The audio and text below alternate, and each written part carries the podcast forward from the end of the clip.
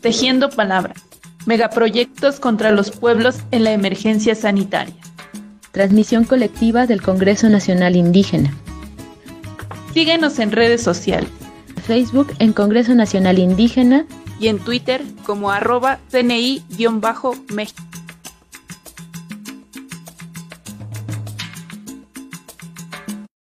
Congreso Nacional Indígena. Congreso Nacional Indígena. Congreso Nacional Indígena.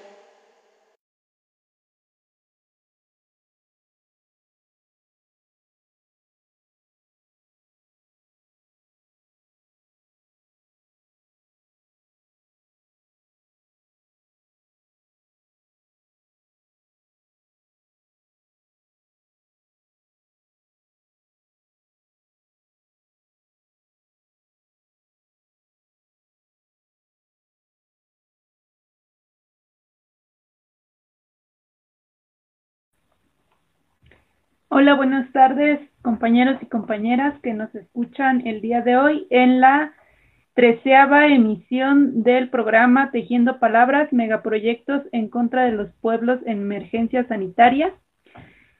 Les saluda Alejandra, nos estarán acompañando mm, compañeras de, distintos estados que nos estarán hablando de las luchas que están llevando. El día de hoy vamos a estar hablando sobre los espejos de resistencia. La sesión pasada, bueno, el programa pasado, eh, estuvimos hablando un poco sobre la historia del CNI, más o menos hasta 2006.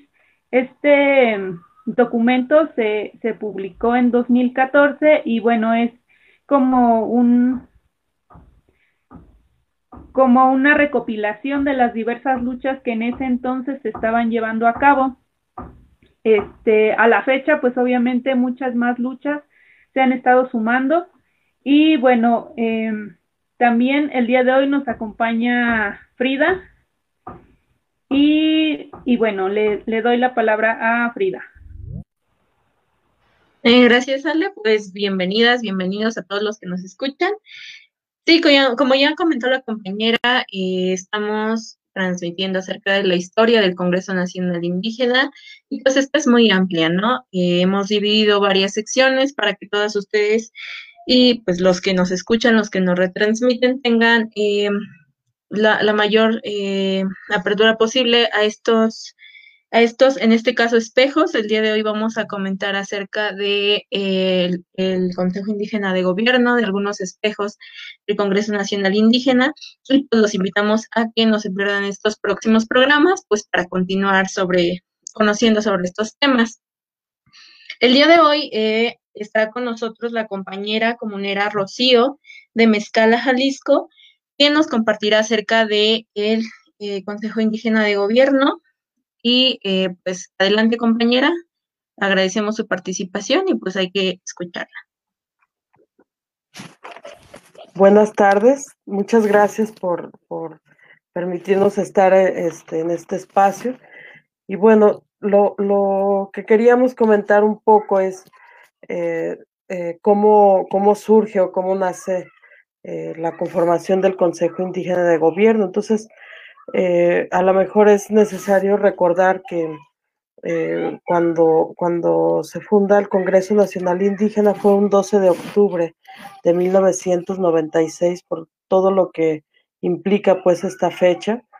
Eh, y en el 2016, o sea, 20 años después de, de haber nacido el Congreso Nacional Indígena, se convocó al quinto Congreso Nacional Indígena en, en, Chiapas, en las instalaciones que en ese entonces eran del CIDESI, y ahí lo que se hizo fue una valoración, fue como un balance este, de los últimos 20 años, de, de qué se había construido desde los pueblos, eh, si había habido organización, si, si pues estaba echando fruto el, el nacimiento del Congreso Nacional Indígena, que pues es la casa de los pueblos originarios de México, que así nace desde sus inicios, y, y lo que se sacaba en esa valoración de los 20 años de, de, existencia, pues era que las condiciones eh, en el país, en nuestros contextos, en nuestros territorios,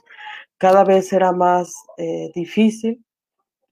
Había muchos muertos, había muchos presos políticos de nuestras comunidades eh, y los intereses de, el capital, los, el desprecio del Estado mexicano, pues cada vez era eh, más difícil pues enfrentar en, desde nuestros pueblos. Entonces, la valoración era un poco desalentadora, ¿verdad? Porque pues eh, este, veíamos que había más crisis en, en, este caminar y que obviamente también pues estaban las construcciones de autonomía, las organizaciones, las articulaciones que se habían tejido en, en estos 20 años y que por eso se veía la necesidad de dar otro paso eh, distinto a lo que había hecho los últimos 20 años el Congreso Nacional Indígena y en ese momento se, se pidió a todos los delegados de todos los pueblos que estaban asistiendo en este quinto Congreso a que se llevara una consulta a sus comunidades, a sus asambleas, a los barrios, a, a, las, a los espacios pues colectivos de decisión de los pueblos y se preguntara sobre si había o no una necesidad de la conformación de un Consejo Indígena de Gobierno que eh, de, alguna manera posicionara el tema, las problemáticas de nuestros pueblos y que, pues bueno, desde las asambleas tenía que nombrarse a un hombre y a una mujer eh, para que conformara parte de este gobierno eh, que, buscaba pues construirse como tal. Y también otra de las consultas era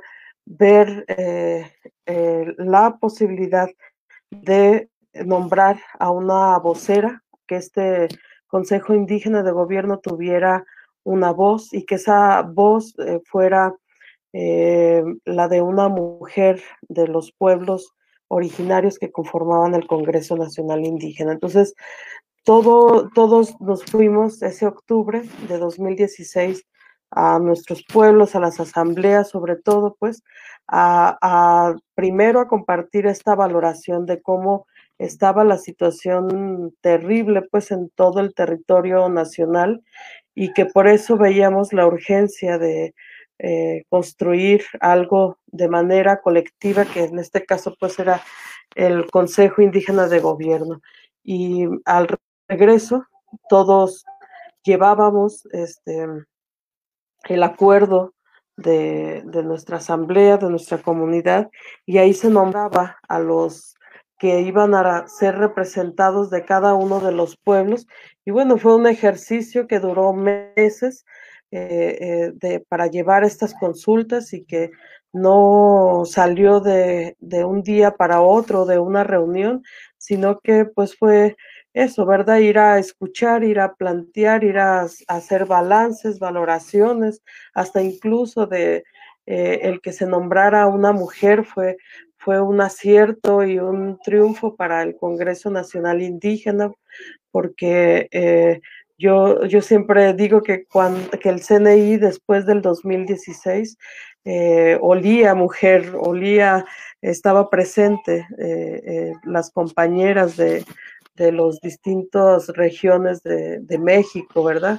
Entonces, creo que regresamos este, meses después para dar o no la aceptación de la conformación de este Consejo Indígena de Gobierno que se conformó eh, por los distintos pueblos de México y bueno, se hizo este recorrido que, que recorrió eh, junto con la compañera eh, María de Jesús Patricio de acá de Jalisco, que es cerquita de la comunidad a la que yo, a la que nosotros pertenecemos.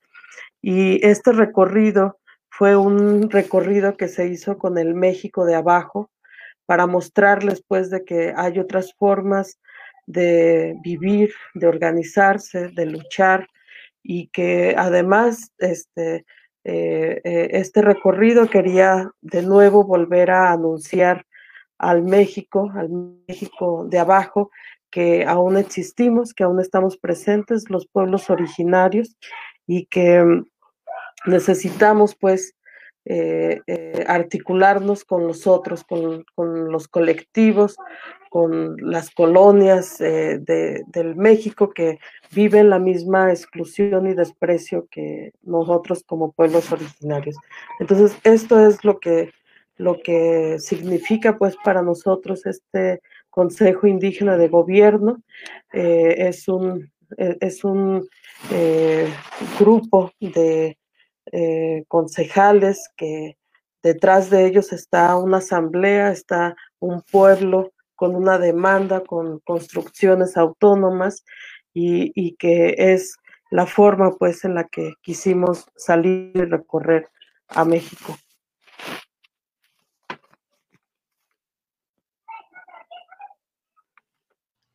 Sí, pues igual como nos comenta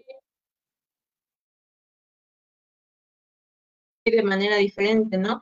Nos comentaba que eh, a lo largo de esta historia del Congreso Nacional Indígena también es, es importante ver cómo eh, al principio pues los pueblos, eh, eran varios pueblos los que caminaban, ¿no? Después de un tiempo se fue viendo cómo los pueblos pues ya no, ya, ya era difícil, ¿no? Llegar a estas asambleas, volver a reunirse con todas y todos, pues porque los mataban, porque los desaparecían, porque destruían la organización.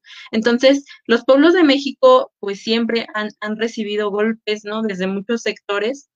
Y justo a esto, a esto, a esto se hace la respuesta que ya, ya comentó la compañera, que ya comentó eh, compañera Rocío, acerca de, de, unirse, de posicionar otra vez a, a, los pueblos originarios, ¿no? En este país, a volverlos a nombrar, porque pues nosotros de donde, desde donde estamos, desde nuestras comunidades, pues sabemos lo que somos y, y nos hermanamos entre luchas, entre paisanos de, de, la región, ¿no? Cuando sabemos que tenemos un problema, pero a nivel nacional, pues en las ciudades a veces es poca o nula la información que se da sobre cómo están allá en la sierra o cómo están allá en el desierto, ¿no?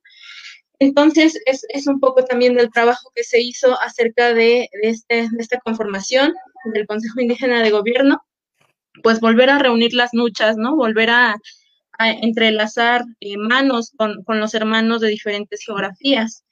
Y pues eh, también nos gustaría preguntarle cómo, cómo o, sea, ¿por qué es importante la organización? ¿Cómo desde, desde la comunidad que, en la que estamos y se lleva esto hasta esta organización, hasta este consejo, ¿Cómo funciona esta organización? ¿Por qué es importante?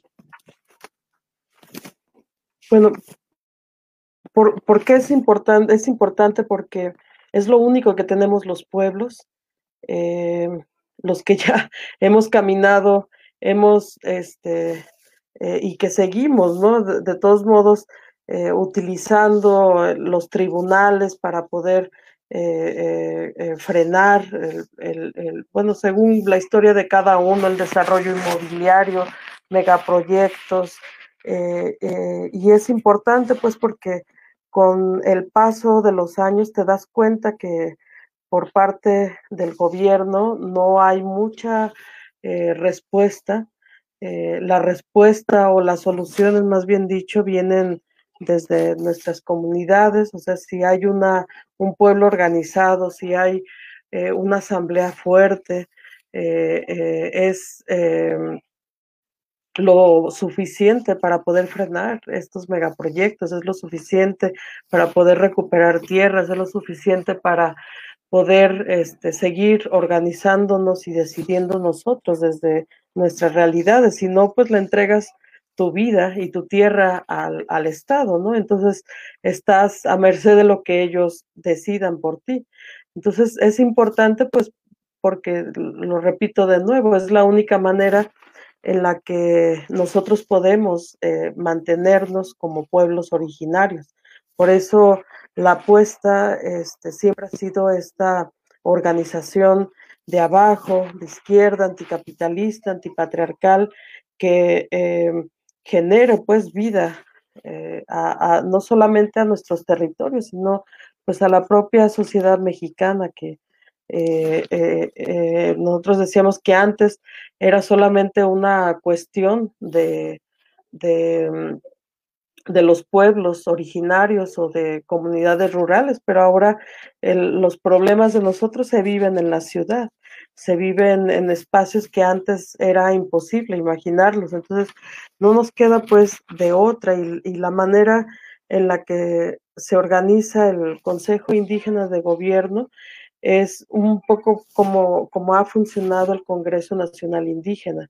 O sea, eh, son espacios de diálogo, de reflexión, de encuentro entre todos los pueblos, no de decisión, no son espacios de decisión, las decisiones se toman en las, en las asambleas porque pues eso es la fuerza pues de, de, nuestros pueblos eh, y, estos espacios eh, nacionales eh, son esos, ¿verdad? Solamente de encuentro, de articulación, de fortaleza también, eh, que, es pues por eso nuestra apuesta de, articularnos y juntarnos con los demás compañeros que están enfrentando lo mismo que nosotros, pero no de manera aislada, sino coordinada y, y, este e, es como el principio pues que buscamos de, de, la conformación de tanto el Congreso Nacional Indígena como el Consejo Indígena de Gobierno.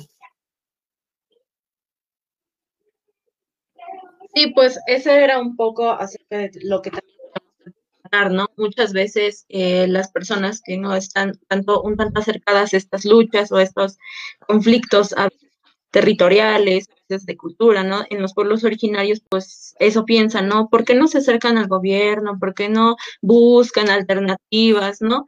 Lo, lo, que no saben es, como ya comentaba, a veces los pueblos llegan hasta las últimas instancias y es ahí hasta donde los, los tengan, por así decirlo, los consideran, porque, o sea, pasan, un, pasan a un órgano y no, nada, los ignoran, ¿no? Pasan otro y nada.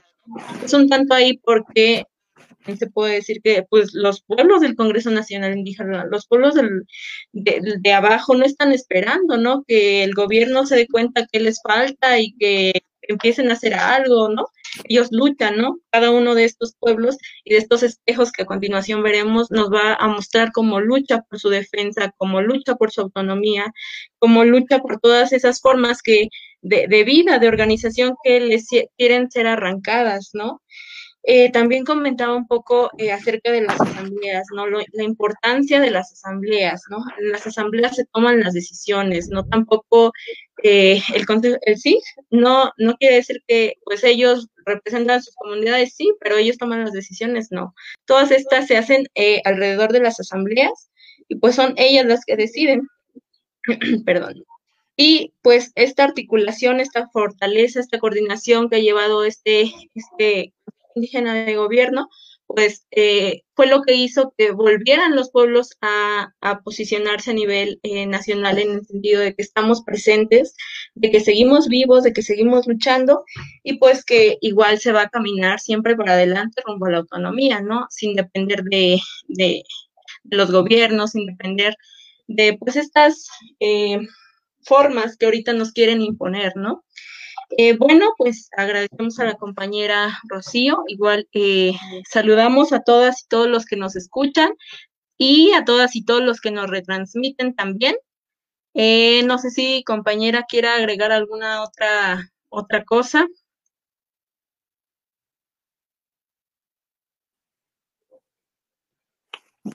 No, no probablemente solo pues decir que, que esta organización eh, que, pareciera claro, ¿verdad? Pero pues es una organización de abajo.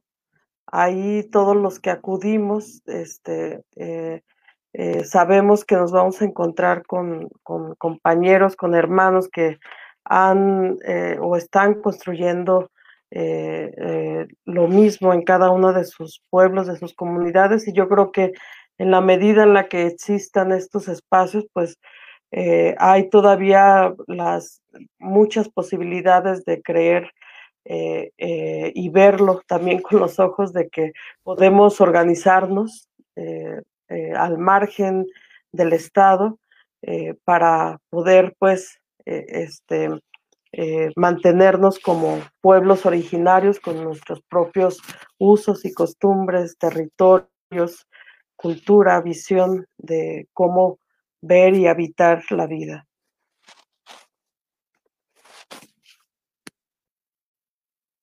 Bueno, pues le agradecemos mucho, compañera Rocío, y pues le invitamos igual a este a escuchar y a todos y a todas ustedes. Ahorita vamos con una canción y regresamos con Los espejos en resistencia del Congreso Nacional Indígena. Congreso Nacional Indígena. Congreso Nacional Indígena. Congreso Nacional Indígena. Congreso Nacional Indígena.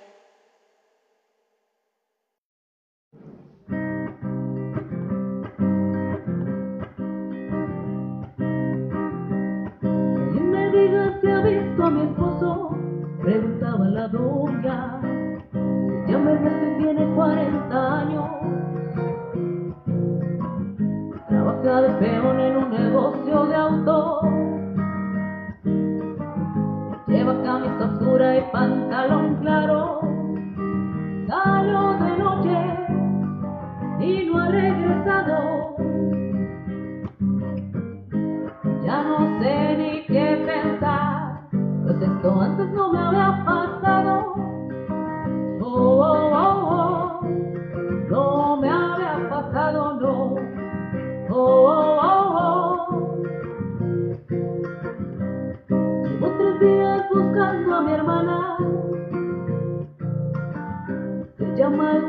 igual que la abuela. Salió del trabajo para la escuela llevaba jeans y una playera blanca. Ha sido el novio, no, está en su casa. Saben de ella en la policía y en el hospital. Oh, oh, oh, oh en el hospital. Oh, oh, oh, oh. ha visto a mi hijo. Es estudiante de medicina. Se llama Agustín y es un buen muchacho. Y esa vez es terco cuando opina. Lo han detenido, no sé qué fuerza. Pantalón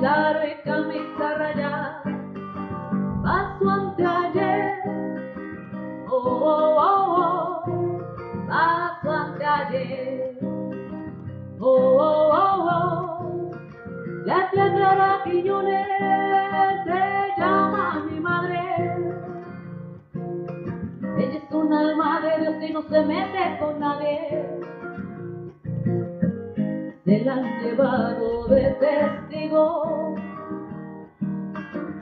por un asunto que es nada más conmigo. Yo fui a entregarme hoy por la tarde. Resulta que no saben quién se la llevó del cuartel. Oh, oh, oh, oh, quién se la llevó. Oh, oh, oh, oh. escuché varias explosiones, tiros de escopeta y de revólver,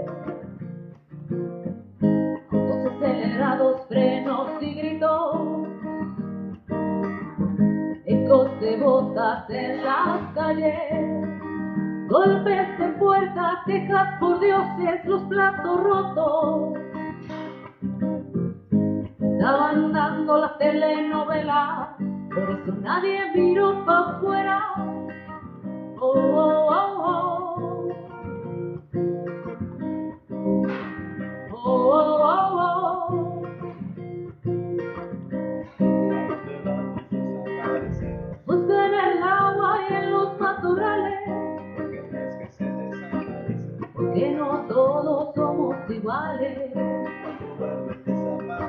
Cada vez que lo trae el pensamiento más, le emoción apretando por dentro. Oh, oh, oh, le emociona apretando por dentro. Oh, oh, oh, oh, le apretando por dentro. Por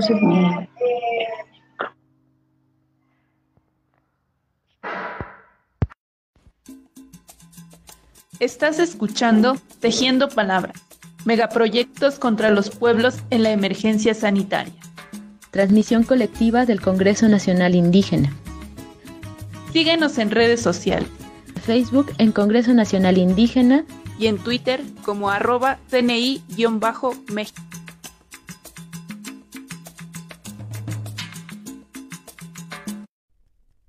Espejo 1.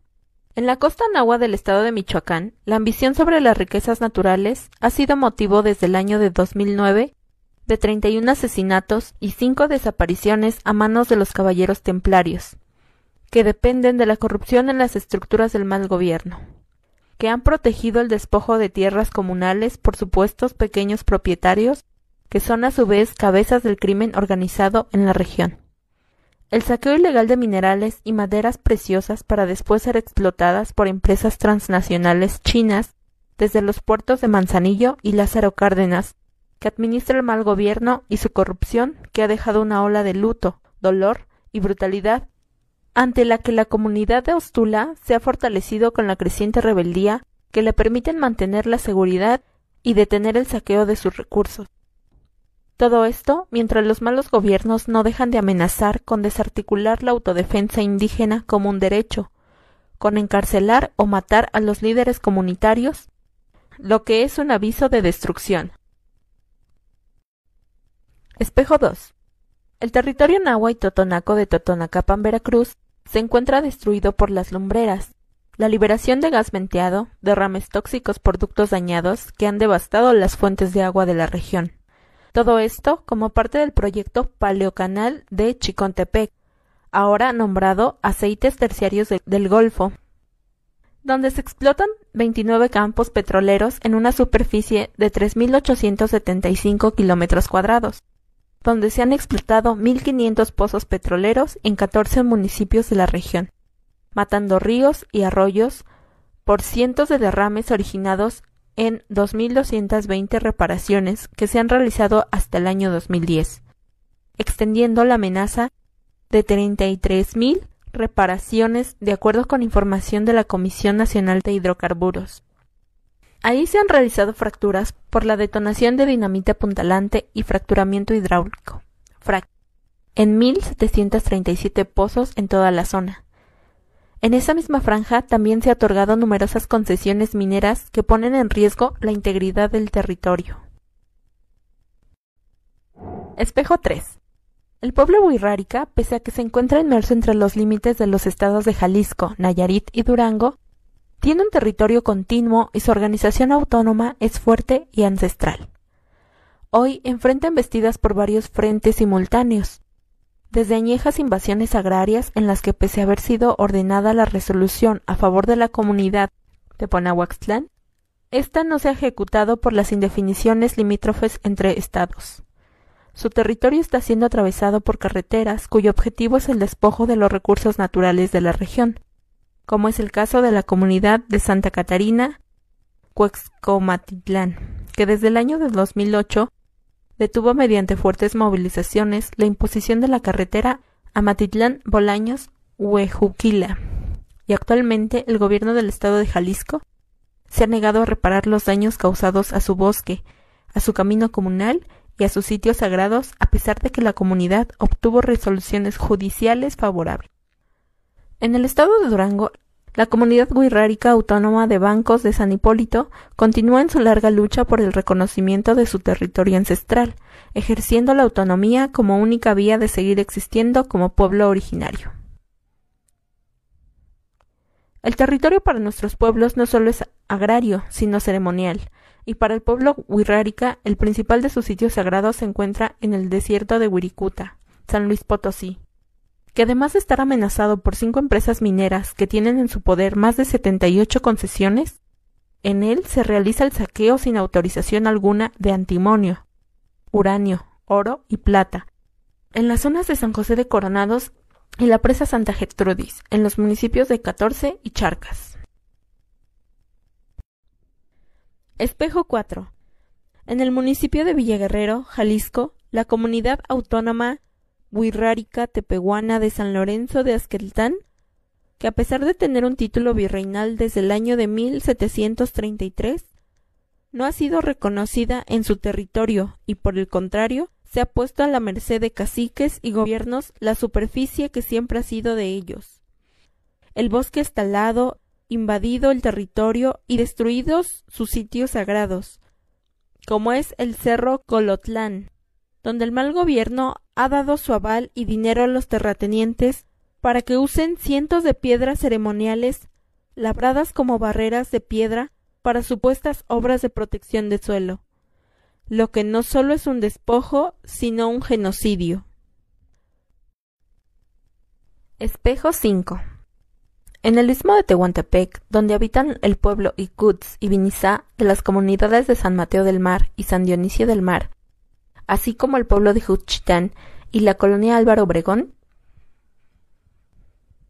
las empresas Endesa, Iberdrola, Gamesa y Unión Fenosa Gas Natural Fenosa, Demex, filial de Renovalia Energy, Electricité de France, Eólicas del Sur, Zapotecas de Energía, Grupo Mar, Preneal, Ener Green Power están despojando tierras comunales y destruyendo lugares sagrados en toda esta región, donde han sido ocupadas de manera ilegal más de 32.000 hectáreas, donde han instalado 1.600 aerogeneradores en Juchitán y Unión Hidalgo, por los parques eólicos Xoxo y Piedra Larga 1 y 2, en tierras comunales desde el año 2001. En la actualidad, la Asamblea de Comuneros de Unión Hidalgo se oponen a la expansión de estos parques en los terrenos comunales del Palmar, el Llano, las áreas protegidas de manglar en el sur de las comunidades Vinizá. Territorio defendido por nuestros compañeros de la Asamblea Popular del Pueblo Juchiteco, Asamblea de Pueblos Indígenas del Istmo de Tehuantepec en defensa este de la tierra y territorio. Bueno, les mencionamos al principio en la misma zona del Istmo, la región de San Miguel Chimalapas eh, y Santo Domingo Zanatepec, Oaxaca, fue invadida por tres concesiones este mineras otorgadas a favor de la cooperativa La Cruz Azul en el lote minero al que llaman Chincuyal. La minera Cascabel en el lote minero Mar de Cobre y de la minera Salamera en el lote minero Jaquita, subsidiaria de la minera Aurum Gold Corporation, mismas que abarcan una superficie de 7.310 hectáreas sobre terrenos de nuestros pueblos, donde existe una invasión por parte del gobierno del estado de Chiapas, ricos ganaderos y por el ejército mexicano. Al norte del istmo de Tehuantepec, al sur de Veracruz, en territorio Nahua Popoluca, Eh, bueno, en la sierra de Santa un Marta, poco, em, se encuentra amenazado por un proyecto minero que abarca tres concesiones llamadas la Morelense vienen, 1, eh, la Morelense redactados 2 en y la ampliación, que 2014. ponen en riesgo el medio ambiente y la integridad de esta zona indígena. al espejo 1 que es Ostula en Michoacán, al espejo 2 que Estás es el escuchando Tejiendo en Palabras, Veracruz, megaproyectos espejo contra 3 los que es pueblos el en la pueblo emergencia sanitaria. el espejo Transmisión 4 que es colectiva San del Lorenzo de. Azqueltán en Jalisco y el espejo 5 que es el istmo de Tehuantepec en Oaxaca.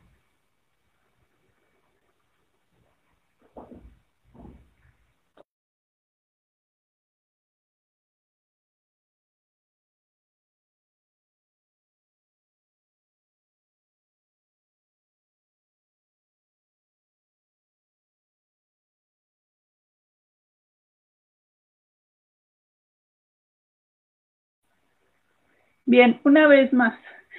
Escuchamos a los eh,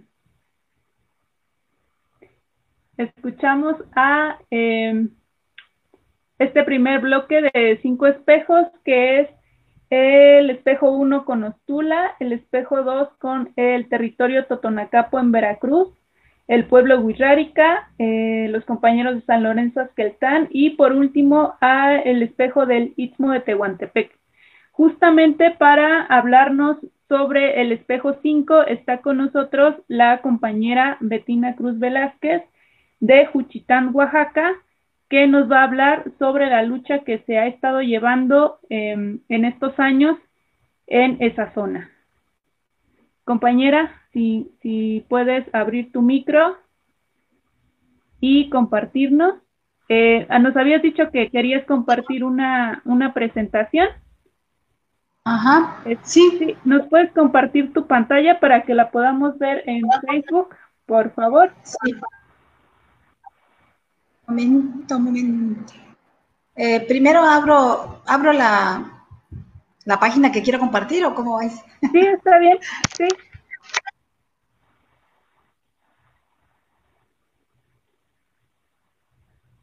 Sí, y luego, o pues, deja ver.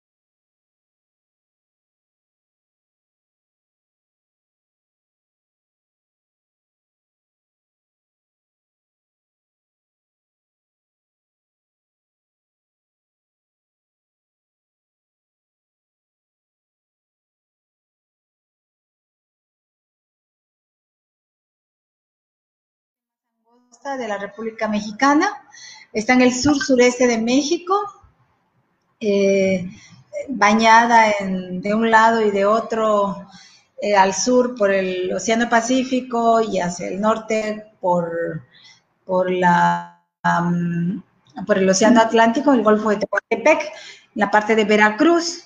Y eh, eh, bueno, eh, es un espacio eh, históricamente, pues, eh, codiciado por las, por el comercio internacional siempre, desde la llegada de los españoles, ¿no? Que, que querían pasar por esta zona todo lo que sacaban, la madera, todo lo que, el oro, todo lo que estaban sacando de estas partes de México y poder llevarlas por el istmo para, para la otra zona y poder transportarlas a Europa, ¿no? Entonces, es una zona también muy importante biológicamente, puesto que en esta zona eh, hay una gran vegetación, muchos, eh, mucha, está la selva de los Chimalapas, ¿no? Eh, que son más de 500 mil hectáreas de selva eh, distribuidas entre dos pueblos, San Miguel y Santa María Chimalacapa, son pueblos soques o ampón, así como así, se autonombran. Y bueno, eso es algo muy importante porque también de aquí eh, existe muchísima agua, ¿no? Mucha agua que, eh, que en este momento y que siempre, bueno, es un, es un, es un elemento muy codiciado también, ¿no? Entonces ahí ya van varios elementos, ¿no? La, el espacio geográfico, la angostura, la comunicación interoceánica, el agua, la selva, que puede ser susceptible de utilizarse y de explotarse también eh, por parte del capitalismo. Yo estoy hablando así, pero es como es el capitalismo el que quiere y el que está ansiando nuestro territorio o el que está allá. Y este, también por el, el tema de las montañas, bueno, hay, este, hay hay muchas concesiones mineras y, entonces todo esto y también por ejemplo en el istmo de Tehuantepec en la parte oaxaqueña nosotros tenemos una gran tenemos un fenómeno de los vientos que corren desde octubre hasta febrero, marzo, ¿no? Muy fuertes, pero durante todo el año también corren vientos del sur, vientos del, del este, ¿no? Aparte de estos vientos del norte. Entonces, todo eso, eh, pues este capitalismo actual eh, de despojo, el capitalismo que está buscando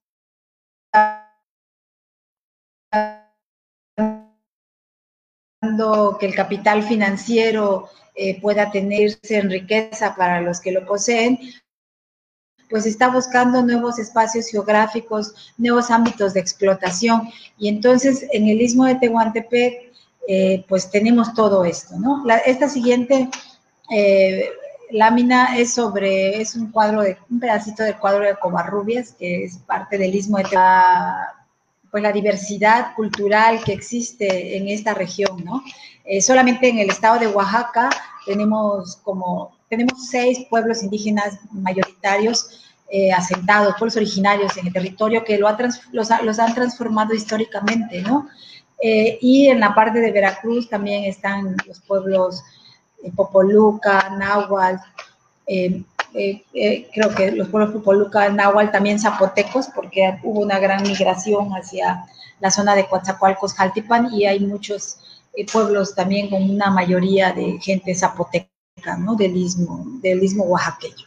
Entonces, todo esto pues, ha conformado históricamente nuestra región. Todas estas interacciones, todo esto, eh, la geografía y, y, gente y, humanos, humanas, hemos transformado ¿no? esta, esta región desde data, dice, de hace más de 3.500 años que han existido pueblos indígenas en en esta zona, no los que estamos habitando actualmente. Se habla de los olmecas también, ¿no? Que estuvieron primeramente en esta zona y de otros pueblos. Pero los que habitamos actualmente, pues somos los pueblos, bueno, eh, los pueblos, el Ampón, que son los, en la parte oaxaqueña, que son los soques que están en, en este, que están ahí en, en, la zona de los Chimalapas, los,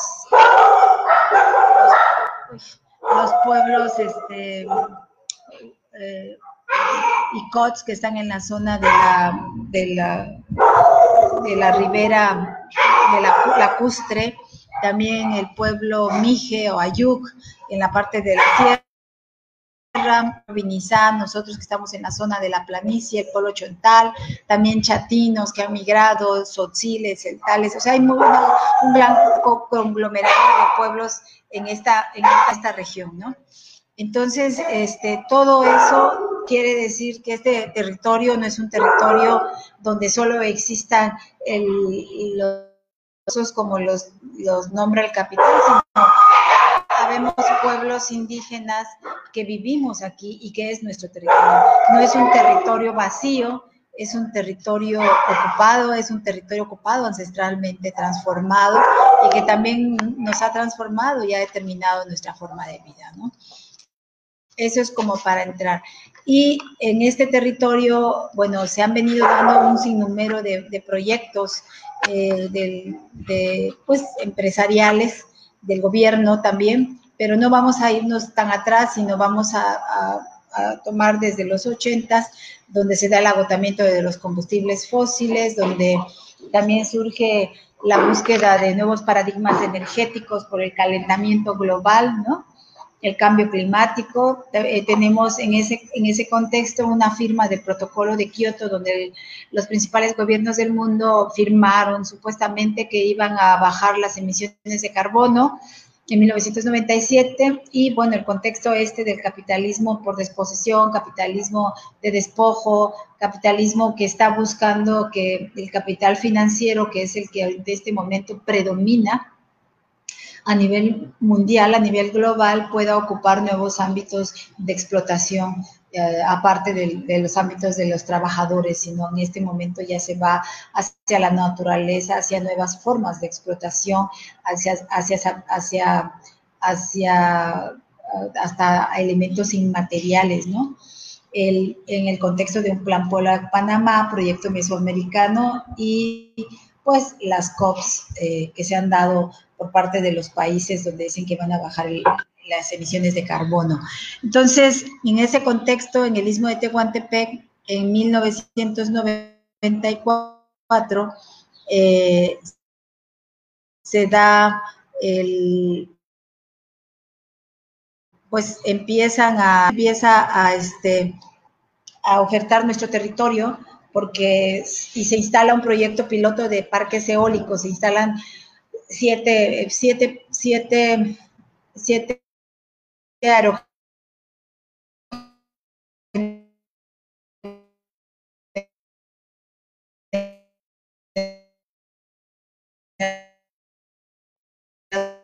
muy pequeños. Eh, en cuando se inicia con ese proyecto piloto.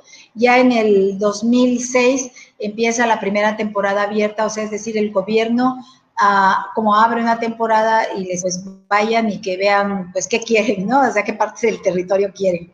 Entonces, en el 2012 ya tenemos 16 parques privados y, empleando las listas de transmisión públicas, porque eso es lo que se dio, que eh, había, empezaron a producir energía eléctrica eólica, pero no hay más este, líneas de transmisión, sino las públicas que se habían construido con anterioridad con dinero público eh, pues son las que son utilizadas por la iniciativa privada para poder sacar su energía y transmitirla también a empresas privadas, ¿no? Actualmente ya hay 29 parques construidos, bueno, acá es 28, con más de 2.000 aerogeneradores y pues como más de 3.000 megawatts de energía que se están produciendo en el istmo de Tehuantepec, ¿no? Entonces, lo que hicieron fue eh, pues esto, repartirse nuestro territorio, nuestro territorio formado, como les enseñaba, por gente, por, elementos naturales, por nuestros pueblos, eh, como lo vemos nosotros, el capitalismo lo ve de esta manera, ¿no?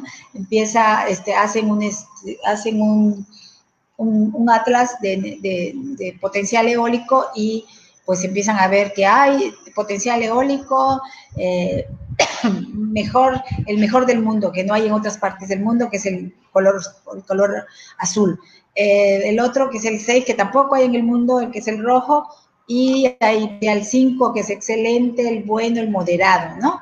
Entonces, eh, y esos espacios que considera el capitalismo vacíos y que nadie tiene por qué decir nada, el gobierno los empieza a, a bueno, los, los, los los dio a diferentes empresas que, empezaron a llegar de manera asociada, ¿no? Asociada a la región. Eh, es decir, eh, ellos, eh, ellos, ellos tenían, ellos, había una forma de producir la energía porque la, constitución aún en ese momento no se había modificado y entonces pues todo estaba, la producción, transmisión y venta y todo, estaba solamente dada por la Comisión Federal de Electricidad. Ya posteriormente cuando se, se hace la ley de energía, cuando ya se permiten que los privados vendan, transmitan energía. Entonces, aquí en, este, en, esta, en, esta lámina, eh, pues están las empresas del lado, bueno, como yo estoy viendo, del lado izquierdo son las empresas que, producen la energía, que llegaron, instalaron los parques, son grandes, grandes consorcios, grandes internacionales, empresas internacionales como, como Energía de Francia, como Peñoles, como Gamesa, como pues aquí Iberdrola, Unión Fenosa, Gas Natural, y del lado derecho, bueno, y también acá hay unas, están eh, empresas como la Volkswagen, como la Nissan, la Nissan, Corona, Cuauhtémoc Moctezuma, Coca-Cola, FEMSA, Continental, Walmart, que son las que están comprando la energía o utilizándola. O sea, que se da, eh, este, estos contratos se dan por consumo, ¿no? Entonces, ellos se asocian con las empresas que las van a consumir y ya son una misma sociedad y de esa manera pues se da la vuelta a la ley y eh, pues son, eh, no es para ventas privadas, sino es para autoconsumo, ¿no? Y entonces, y bueno, ocasionó en la región desde el 2007 que se empezaron a instalar pues muchos conflictos socioambientales, ¿no? conflictos entre comunidades, conflictos intraétnicos, interétnicos, eh, conflictos eh, eh, por la ruptura del tejido social, ¿no? De las comunidades de vida, por eso mismo, y por la intromisión e intervención de las empresas en la vida de, la, de las comunidades, queriendo dividirlas para poder controlarlas también. Se da también el tema del desplazamiento de la agricultura, de milpa, la ganadería, y con eso la pérdida de nuestra soberanía alimentaria, porque pueblos originarios y por esa transformación milenaria de estos espacios, esta interacción que tenemos, pues nosotros somos lo que comemos, ¿no? Somos, comemos lo que se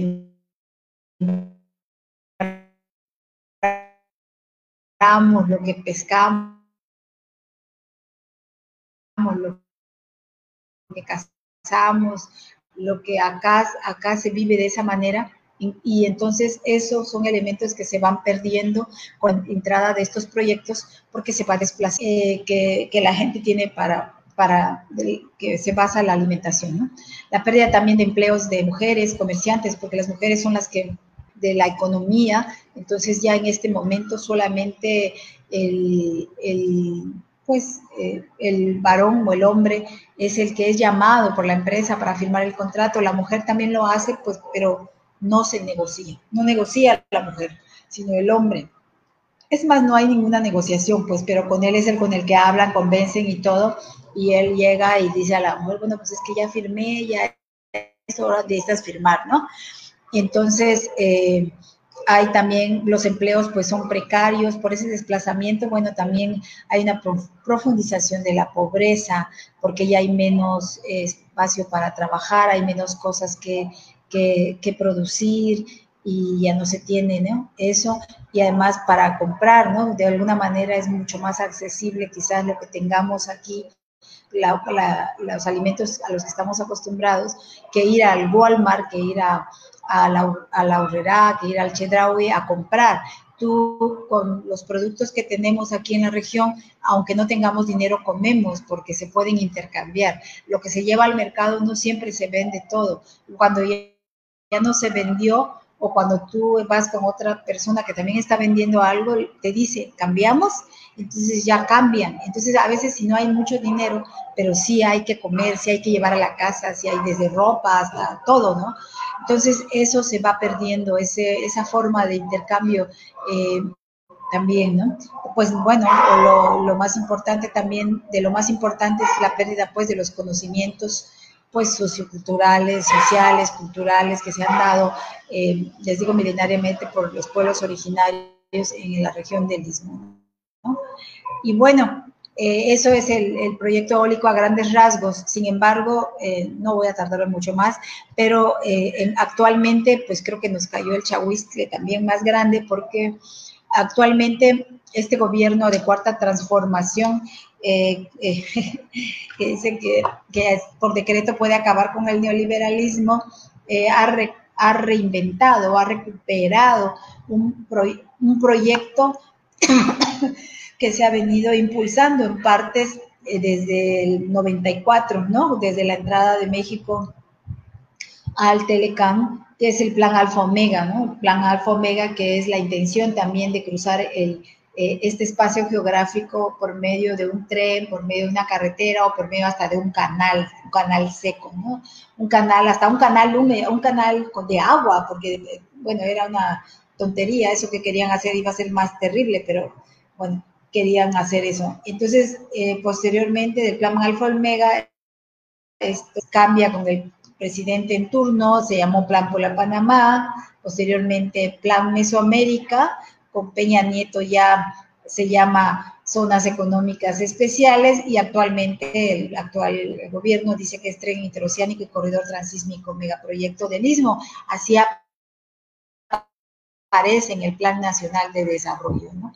Entonces, eh, este, este megaproyecto, bueno, es un megaproyecto que, que, que contempla eh, 98 municipios, 46 en Oaxaca, 33 en Veracruz, 14 en Chiapas y 5 en Tabasco, ¿no? En los de Tabasco, bueno, ahí hay una situación muy especial porque en Tabasco es donde se une al tren Maya, ¿no? Al tren llamado Maya.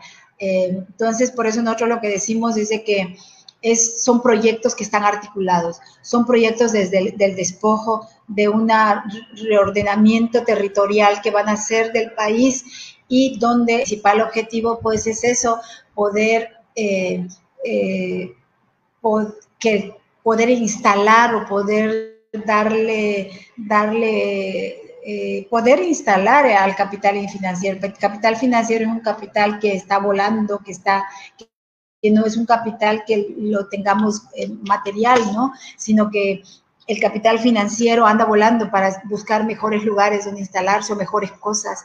Y entonces, eh, con este megaproyecto, pues lo que están dando, están entregando el sur sureste de México, pensando que no hay nadie, ¿no? Pensando que no vivimos nadie de aquí. Y eh, pues tiene, hay muchos pueblos indígenas en, en la zona, así como el pueblo afromexicano en la zona esta de también de Oaxaca, Chiapas, en Tabasco, en todas estas partes hay diferentes poblados de, de pueblo afro. Hay una unión de esto, la intersección entre megaproyecto transísmico hay varias intersecciones. Megaproyecto transísmico, por ejemplo, va a salir una, están planteando una línea de transmisión de tensión para sacar de acá de Istepec, Oaxaca, y que llegue hasta Yautepec, Morelos, ¿no? Entonces, ahí hay una eh, articulación. ¿Por qué? Porque todas las empresas que pretenden instalarse en el sur sureste, ya sea en la parte de, la península de Yucatán, con todos esos proyectos eh, urbanísticos y turísticos, eh, van a necesitar movilidad, van a necesitar agua, madera, muchas cosas. También en esta zona, bueno, tenemos muchos eh, por lo que les dije, hay, hay con muchas concesiones mineras, ¿no? Hay muchas concesiones mineras, entonces este tren, estos trenes lo que van a hacer es, pues eso, poder sacar la mina, poder sacar lo que traiga las minas o poder abastecer a los grandes parques industriales que van a estar en la zona de material, de materia prima. Otro elemento que, bueno, es, eh, ese es el mapa, ¿no? De todo lo que quiere ser compuesto el proyecto eólico, el proyecto del corredor. Entonces, eh, eh, hay otro proyecto que es muy grande, es un gasoducto que ya corre desde, corre por abajo del mar eh, pegado al Golfo, pero viene de Texas y que ya llega a Tuxpan, a Tuxpan, Veracruz. De Tuxpan, Veracruz ya se bifurca para ir a Tula, Hidalgo, para, y para ir a otro lugar, no se me fue el nombre, pero de ahí este, este, este gasoducto va a bajar hasta Cozoleacaque, Veracruz, que es parte del istmo del corredor, y de ahí va a venir hasta acá, Salina Cruz, Oaxaca, de Salina Cruz, por toda la costa se va a ir a atravesar Chiapas hasta llegar a Escuintla, Guatemala. Es un proyecto de un gasoducto muy ambicioso que es para pues uso de, los empresarios norteamericanos que están explotando gas y que están explotando gas natural por medio del fracking, ¿no? Entonces, eso también es uno de los elementos. Eh, el tren, bueno, es un tren de alta velocidad, eh, una autopista, nuevos puertos eh, en, los dos, en los dos puntos de, de, terminales ¿no? importantes de, de, este corredor que serían Salina Cruz y que serían Salina Cruz en Oaxaca, Coatzacoalcos en, en Veracruz, ¿no? y además parques industriales, 10 parques industriales, dicen uno en cada comunidad, ¿no? para poder eh, explotar la mano de obra barata de la gente que aquí vivimos ya despojados de todo, pues lo que nos va a quedar es vender nuestra mano de obra y, y, que sea explotada, ¿no? Pero no es, no es todo. Con estos parques industriales, en este corredor industrial, que sea un muro antimigrante, un muro donde en estos espacios llegue y se queda la gente que viene eh, de, de Centroamérica a buscar, que quiera atravesar México para buscar un lugar, un trabajo en Estados Unidos, ¿no? Entonces, realmente aquí es donde se acá está construyendo el muro, ¿no? Por eso es una, un reordenamiento del territorio, acá poner el muro, acá poner los parques industriales, acá utilizar, hacerlo, convertirlo en una sola zona industrial y explotar los elementos que tenemos. Acá van a explotar el agua definitivamente, van a explotar la tierra definitivamente, y van a eh, eh, la, madera ¿no? de la zona de los bosques y las selvas de los chimalapas hasta de la zona de la lacandona, todo el material que existe en los chimalapas que pueda ser usado para la farmacéutica, todos los elementos que puedan usar en la zona de Yucatán, ¿no? Para explotar como turismo y como zonas urbanas, ¿no? Todo eso pues va, va, a ser movido por estos trenes, ¿no? Entonces, bueno, es algo terrible y aparte de eso, eh, eh, bueno, estos megaproyectos, por supuesto, que traen un proceso de militarización, ¿no? ¿Por qué? Porque el capital no se va a instalar a, riesgo de, ellos, ¿no? Sino el capital se va a instalar eh, y el gobierno tiene que dar las facilidades para que se instale. Entonces, por eso piensan hacer una zona libre, 20 eh, kilómetros a cada lado de la carretera, de los trenes.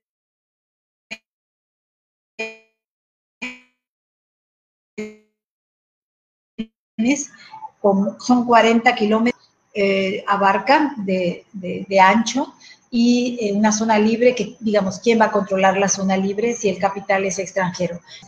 Espacio eh, de interconexión interoceánica, eh, bueno, mientras pues el gobierno, por lo que sí está dando es facilidades, eh, exenciones fiscales, está dando el tema de la, de, la, Guardia Nacional, ¿no? que es el que se va a instalar, se están ya haciendo cuarteles en el cuartel de la Guardia Nacional. ¿no? Entonces, ¿por, ¿para qué es? Pues para contención, para represión y para resguardo del gran capital, no para nosotros, nosotros acá nos estamos muriendo, nos estamos, nos están asesinando de diferentes formas y pues nosotros no, pues que nos pueden robar, ¿no? Entonces, es el tema de la militarización y, eh, bueno, y entonces aquí en el Istmo, bueno, ha habido pues una lucha muy larga contra los proyectos eólicos, que si bien es cierto, no pudimos detener muchos, pudimos evidenciar que esa forma de explotación de la naturaleza no es realmente renovable, ¿no? La explotación de la naturaleza es para, pues, las empresas eólicas, para los grandes consorcios que lo producen y los que lo consumen. Entonces, eh, acá también eh, los pueblos, muchos de los pueblos que estamos aquí por tener origen, somos, somos de origen, son de, indígenas, somos indígenas, eh, la, tierra, la mayor parte de la tierra es comunal, ¿no? Es comunal y entonces van a haber procesos de privatización de la tierra, eh, de la tierra comunal o procesos de corrupción como ha habido con el proyecto eólico para obtener las autorizaciones de ocupación. Pero yo creo que aquí van a tener que comprar la tierra porque la van a ocupar pues ya de aquí para adelante, ¿no? Entonces, eh, pues eso tenemos, las luchas estamos eh, en, eso, estamos, eh, vamos a, estamos en la etapa de información también, ¿no? Ese tema de la pandemia, pues nos inmovilizó, pero también fue utilizado por el gobierno para ir avanzando silenciosamente, eh, así sin ellos hacer mucho ruido, han estado avanzando y en cambio, pues ni siquiera meter un amparo ponemos, ¿no? Que es algo de lo más, por ejemplo, eh, pues sencillo podría ser, eh, digo, ¿no? No es lo más sencillo, pero sin movilizarnos, sin cerrar carreteras, sin apoderarnos de las vías, sin eso, eh, no se puede porque pues apenas abrieron los juzgados y aún en este momento tenemos que pedir cita para ir a dejar algo, para ir a conocer nuestros, este, nuestros acuerdos y todo, ¿no? Sin embargo, el gobierno sí avanzó, avanzado, están avanzando, han hecho reuniones, han hecho decretos, están, han, este, han, ¿cómo se llama? Han, dado contratos a las empresas que van a eh, hacer los proyectos, las que están haciendo la manifestación de impacto ambiental y eso es otra cosa, ¿no?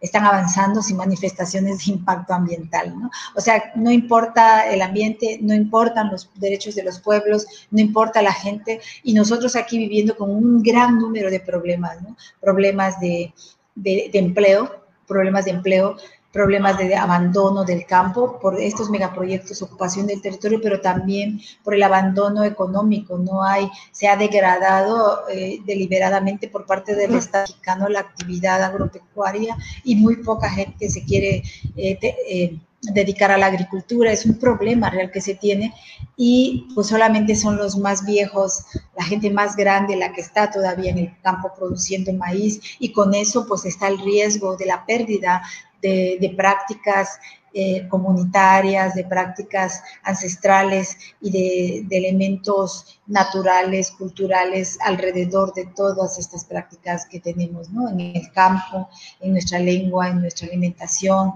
en nuestras relaciones, en nuestras costumbres, en, nuestros lugares sagrados, porque también las empresas están utilizando estos lugares, dicen, ay, pues esa es una piedra, ¿por qué andas venerando una piedra? Eso está mejor poner ahí un aerogenerador y quitemos la piedra, quitemos esto, quitemos lo otro, ocupemos los espacios, ¿no? Sin respetar lo que somos. Entonces, pues lo que queda es, pues, defendernos, ¿no? Tenemos que defendernos, pues, defender la vida, que es lo que hemos acordado, que tenemos que defender, y pues en eso estamos, ¿no? Tratando de, de, de crear esa, pues, de dar esa información más bien a la gente, de tratar de que se reflexione y de tratar de hacer, de ir haciendo o promoviendo pues algunas articulaciones, pero bueno, este, hay muchísimo más porque es muy grande todo esto que se viene. Cada punto es una hora, puede ser. Muchas gracias por escucharme, si es que escucharon. Gracias. Gracias, compañera. Sí, es muy extenso, ¿no? Y justamente de lo que nos platicabas ya eh, nos han platicado también otros compañeros, por ejemplo, que están en defensa de, de contra el tren Maya, ¿no? Que ahorita pues es difícil llevar eh, o presentar herramientas jurídicas y que y que pues sí, no, la pandemia justamente se ha utilizado para, para frenar, desarticular, desorganizar a las comunidades que estamos en la defensa del territorio y bueno, a mí me gustaría pues preguntarte un poco, ¿no? También sabemos que tienes eh, mucho tiempo de, de, pertenecer al CNI, que eres concejal de, de, Juchitán. Eh, ¿Qué ha significado o, desde tu perspectiva, eh, cuál fue la importancia del CIG, de, la vocera? ¿Qué ha cambiado a partir de, de, de esta propuesta.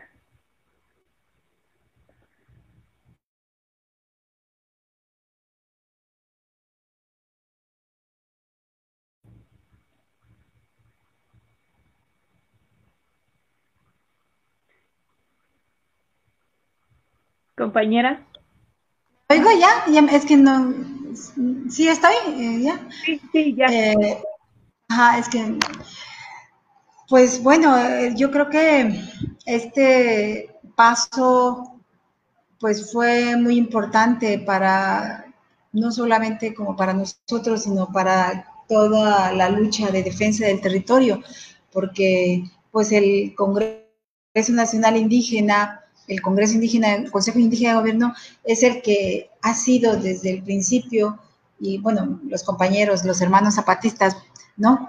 Eh, y nosotros con ellos, eh, los que nunca creímos en que eh, los resultados de la votación esta iban a ser, iban a cambiar la realidad del país. O sea, por eso se, se decidió, por eso se decidió entrar a ese juego para un poco eh, dejar en, al descubierto, pues, que realmente, eh, pues es eso, es un juego donde juegan únicamente los que están arriba, los ricos, y que la parte de abajo, que nos han dejado abajo porque nos, las leyes y todo, ah, para pisotearnos, eh, pues no, no, no somos de ese, espacio. Y que finalmente eso es importante porque, porque con esa demostramos o dimos, dijimos al mundo y al pueblo de México y a los pueblos indígenas de que, de que nos vamos a defender, ¿no? De que estamos luchando por nuestra vida, que estamos luchando por nuestro territorio, por lo que consideramos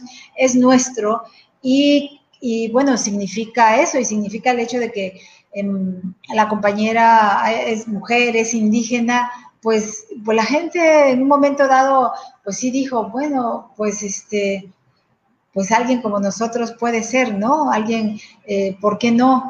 Y, las mujeres, ¿no? O sea, más bien era como sacudir algo, algo en, nuestro, en nuestra mente, en nuestra conciencia, para poder decir, se pueden cambiar las cosas y sí podemos hacer las cosas. Nadie es más que otro, ¿no? Entonces, eh, Marichuy estuvo en el Istmo, estuvimos varios lugares. Bueno, fue mucha emoción para la gente que estuvimos con ella, para la gente que pudo llegar, aunque pues también es, es un tanto limitado realmente porque pues llega hasta donde nosotros tengamos nuestra fuerza, porque como sabemos, pues los medios y todo eso, pues no, no hay, no hubo tantos medios que dieran esa cobertura, ¿no? Sino solo algunos. Y entonces eso, eso como que faltó un poco para poder llegar, que se hiciera llegar a más gente en la región. Pero bueno, es, es algo, es, es un este, acontecimiento político importante para los pueblos originarios y para los pueblos indígenas aquí en el Istmo también. Sí, muchas gracias, compañera. Eh, continuamos con la emisión de Tejiendo Palabras. Vamos a mandar saludos a quienes nos están escribiendo este, en Facebook. Nos están saludando compañeros del Salto Jalisco, que casi todas las emisiones están presentes. Saludos para allá. Eh, compañeros de eh, San Nicolás Totolata, Totola, Totolapan, al sur de la Ciudad de México, y también compañeros de Sao Paulo, eh, Brasil. Eh, muchas gracias por escucharnos, por retransmitirnos, por escucharnos ahorita en vivo y tal vez después eh, a través de la página del CNI. Y bueno, vamos a ir a una pausa musical y regresamos con los espejos de resistencia. Estás escuchando Tejiendo Palabras, megaproyectos contra los pueblos en la emergencia sanitaria. Transmisión colectiva del Congreso Nacional Indígena. Síguenos en redes sociales. Facebook en Congreso Nacional Indígena y en Twitter como arroba CNI-México.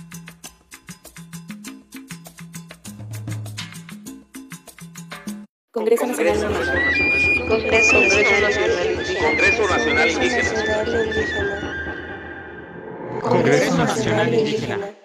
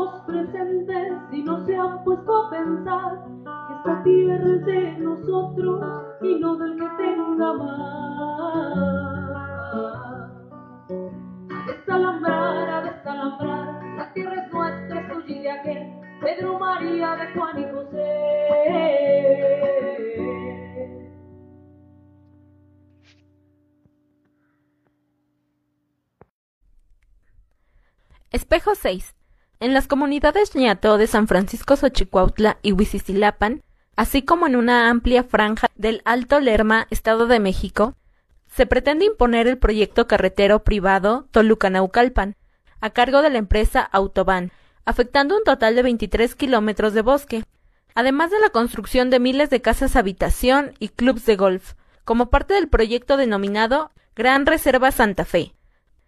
Este territorio es defendido por nuestros hermanos del Frente de Pueblos Indígenas en defensa de la Madre Tierra. Espejo 7. En la comunidad nahua de Tuxpan, Jalisco, por presión de los malos gobiernos y los inversionistas nacionales y extranjeros, los indígenas han tenido que rentar las tierras ejidales a empresas aguacateras transnacionales, con sede en Michoacán, y son despojados por invernaderos extranjeros como Driscoll y Aguacates Los Tarascos, que hacen una modificación climática evitando que llueva.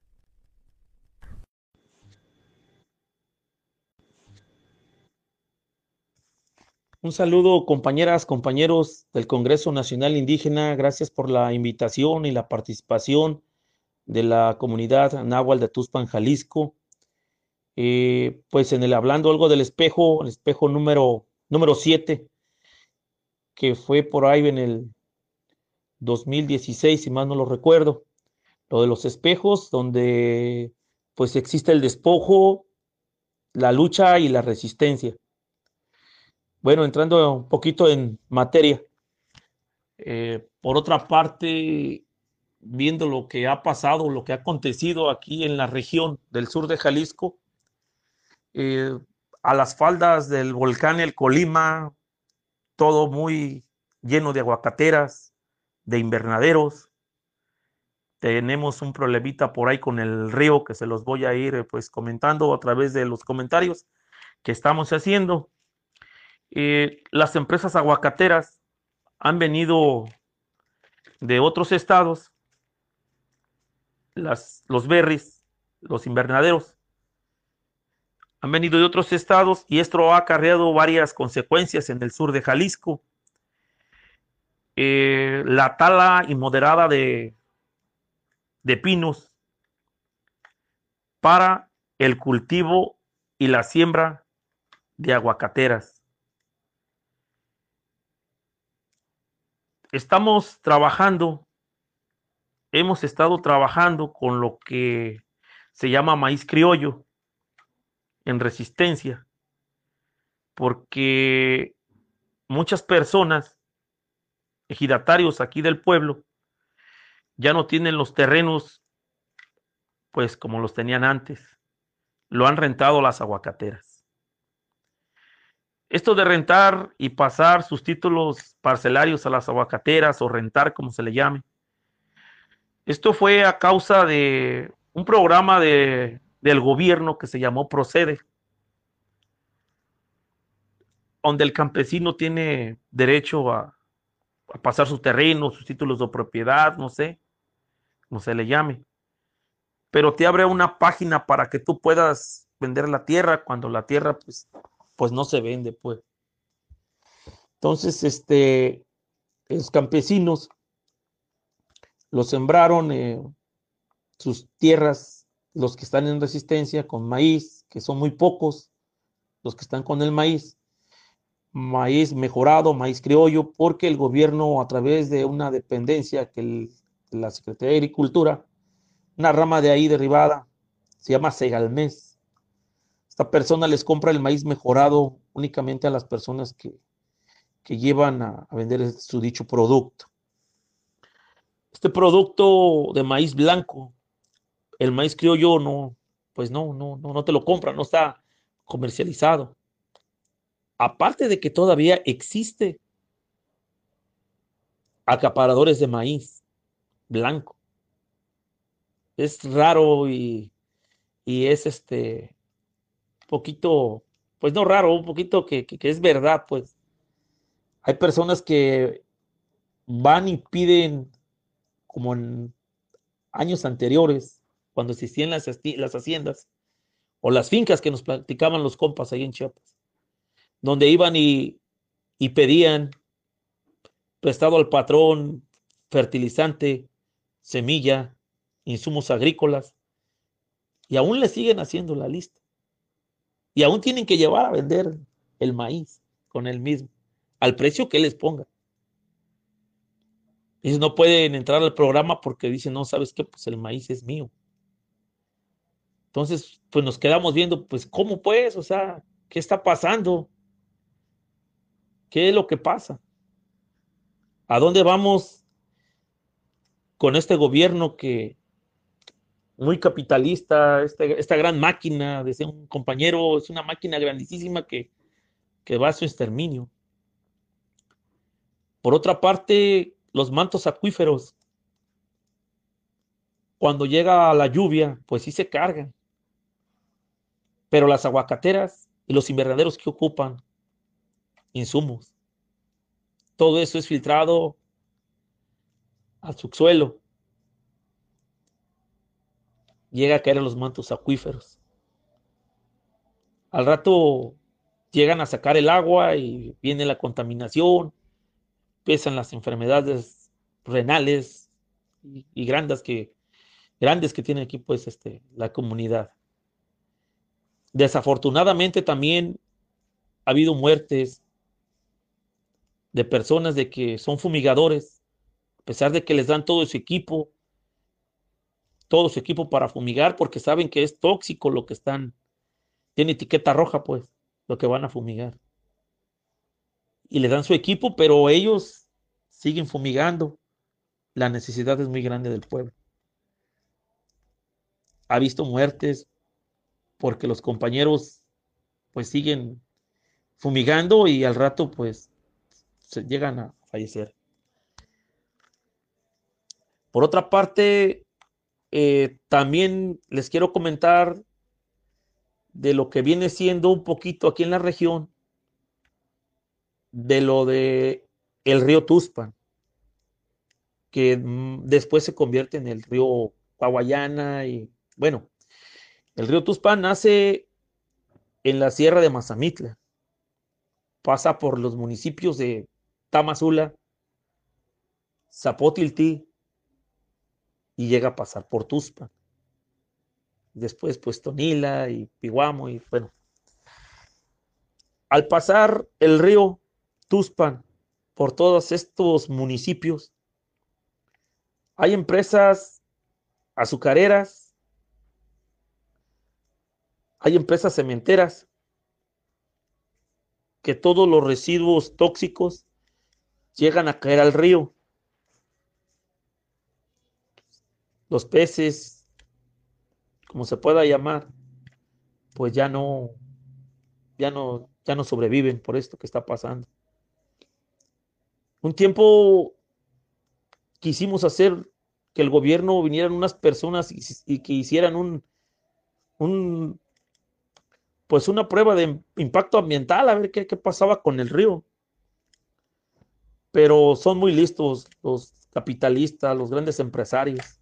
Como se dan cuenta que viene una persona de gobierno, pues dejan de que ya no pase ningún residuo y que baje el río como es, clarito.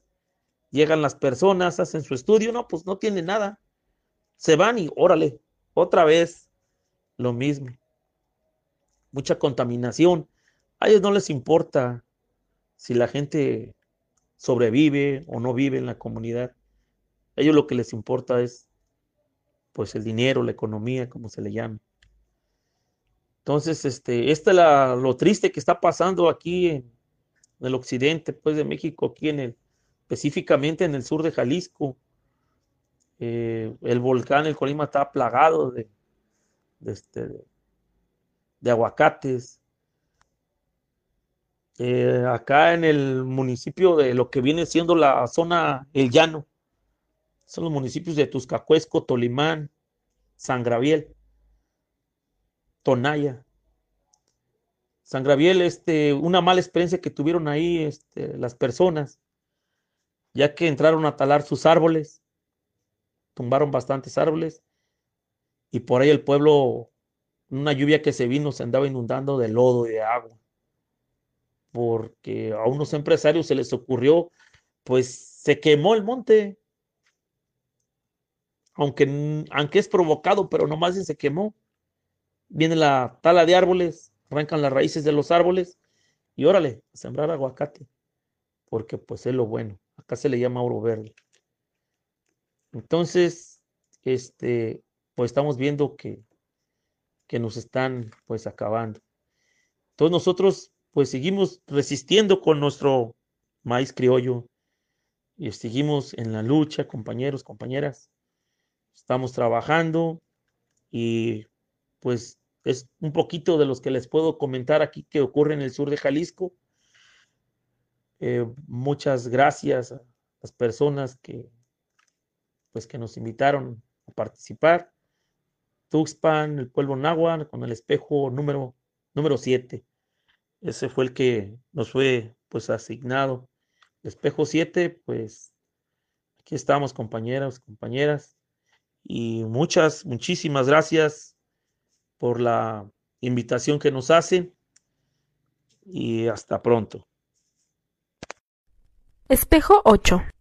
La comunidad coca de Mezcala, Jalisco, sigue sufriendo y defendiendo su territorio en contra del empresario Guillermo Moreno Ibarra, que mantiene invadido un predio en la zona forestal de la comunidad, y preservando su posición y propiedad ancestral sobre la isla sagrada, que los malos gobiernos solo ven como un negocio millonario que pueden poner en venta para las empresas turísticas extranjeras.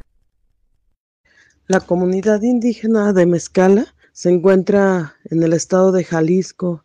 Somos vecinos del lago de Chapala. Entonces nuestro territorio son 3.600 hectáreas de tierra comunal y la tierra para nosotros también es agua.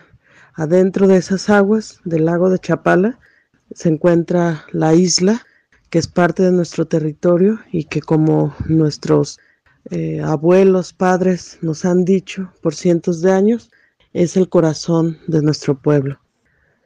La comunidad históricamente ha tenido un pasado lleno de movilizaciones por la conservación y el resguardo de su territorio y autoridades tradicionales, pero en la actualidad pues no hay mucha diferencia, ¿verdad? Hay como dos problemáticas muy importantes para nosotros. La primera de ellas es eh, una invasión que se encuentra en uno de nuestros cerros, se conoce esta área como el área del Pandillo, zona del Pandillo, el cerro del Pandillo, hay un empresario de la ciudad de Guadalajara de nombre Guillermo Moreno Ibarra. Se posesionó ilegalmente de alrededor de dos hectáreas en las cuales él construyó una casa de campo para pues, su uso personal y con el paso de los años nos dimos cuenta que las intenciones de este hombre rico era eh, seguir con un proyecto inmobiliario que viene desde el poblado de Ajijí, Chapala, hasta nuestras tierras. Nosotros estamos muy cerca de mm, pequeños centros urbanos, turísticos, donde no solamente hay turismo nacional, sino internacional. Ahí en Ajijí, por ejemplo, se encuentra la mayor parte de norteamericanos fuera de Estados Unidos. Ellos son residentes, o sea, quiere decir que despojaron a, a, un pueblo entero para poder ahora ellos vivir, porque ellos viven ahí en, en ese pueblo. Y el desarrollo inmobiliario que se ha desfrenado en toda esta zona, pues ha sido tremendo. Y para el capital, para todos estos desarrolladores, pues el único punto que les queda es todavía la comunidad de Mezcala y la comunidad de San Pedro Itzicán, que ambas comunidades nos eh, autonombramos y nos autoidentificamos como uh, pueblos originarios, pueblos cocas eh, de esta región, pero que pues con la ambición pues de estos fraccionadores poco a poco es de más eh, asfixiante eh, los intentos de ellos para tomar nuestras tierras. Entonces, esa lucha lleva más de 20 años. Eh, ya hemos agotado todas las instancias eh, jurídicas. Afortunadamente han salido, porque pues así es como tiene que ser, han salido favorables estas sentencias para nuestro pueblo, pues porque está dentro pues de nuestras 3.600 hectáreas de tierra comunal. Este hombre en la parte boscosa de nuestro bosque, ahí decidió este, instalarse de manera ilegal. Entonces, otros decimos que ya estamos esperando solamente la ejecución de, de los tribunales agrarios, pero como lo hemos dicho siempre, con o sin la aprobación de los tribunales, nosotros vamos a recuperar esas tierras.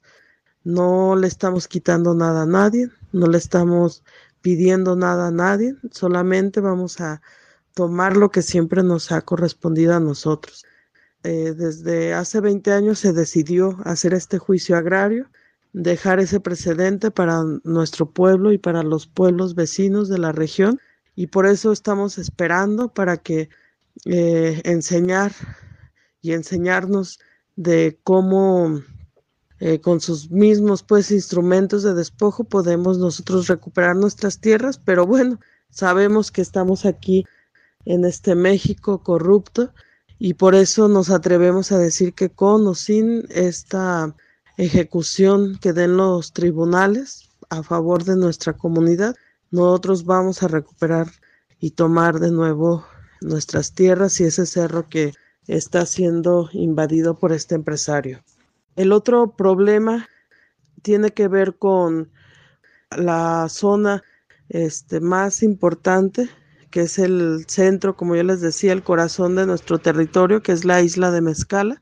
Y esta isla siempre ha sido ambicionada y codiciada por el Estado, por el municipio de Poncitlán, para intentar su privatización y su uso y manejo de este espacio comunal y sagrado pues para nosotros.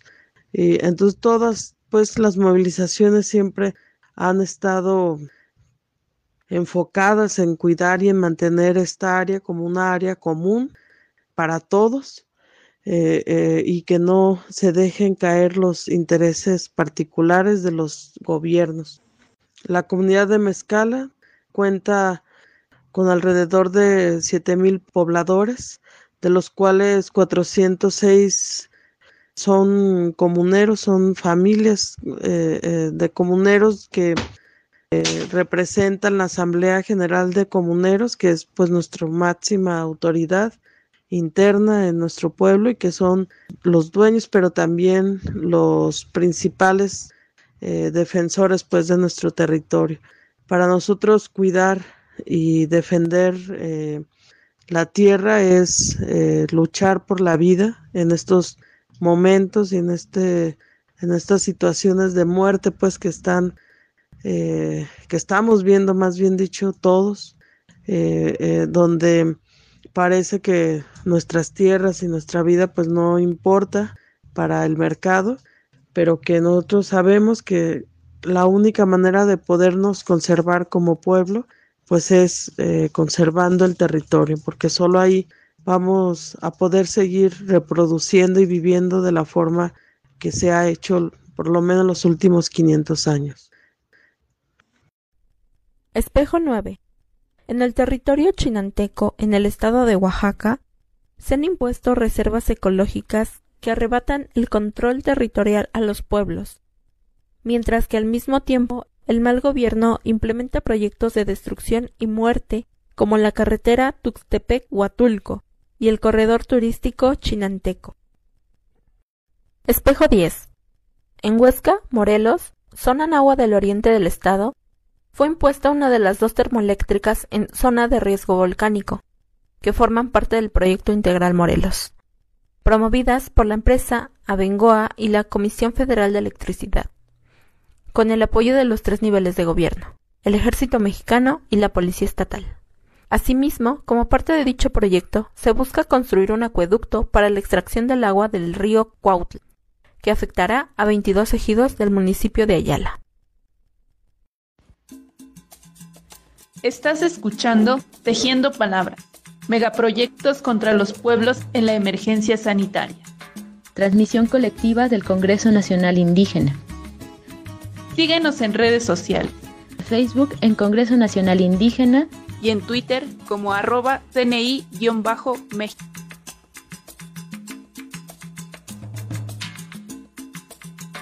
Congreso Nacional Indígena. Congreso Nacional Indígena. Congreso Nacional Indígena.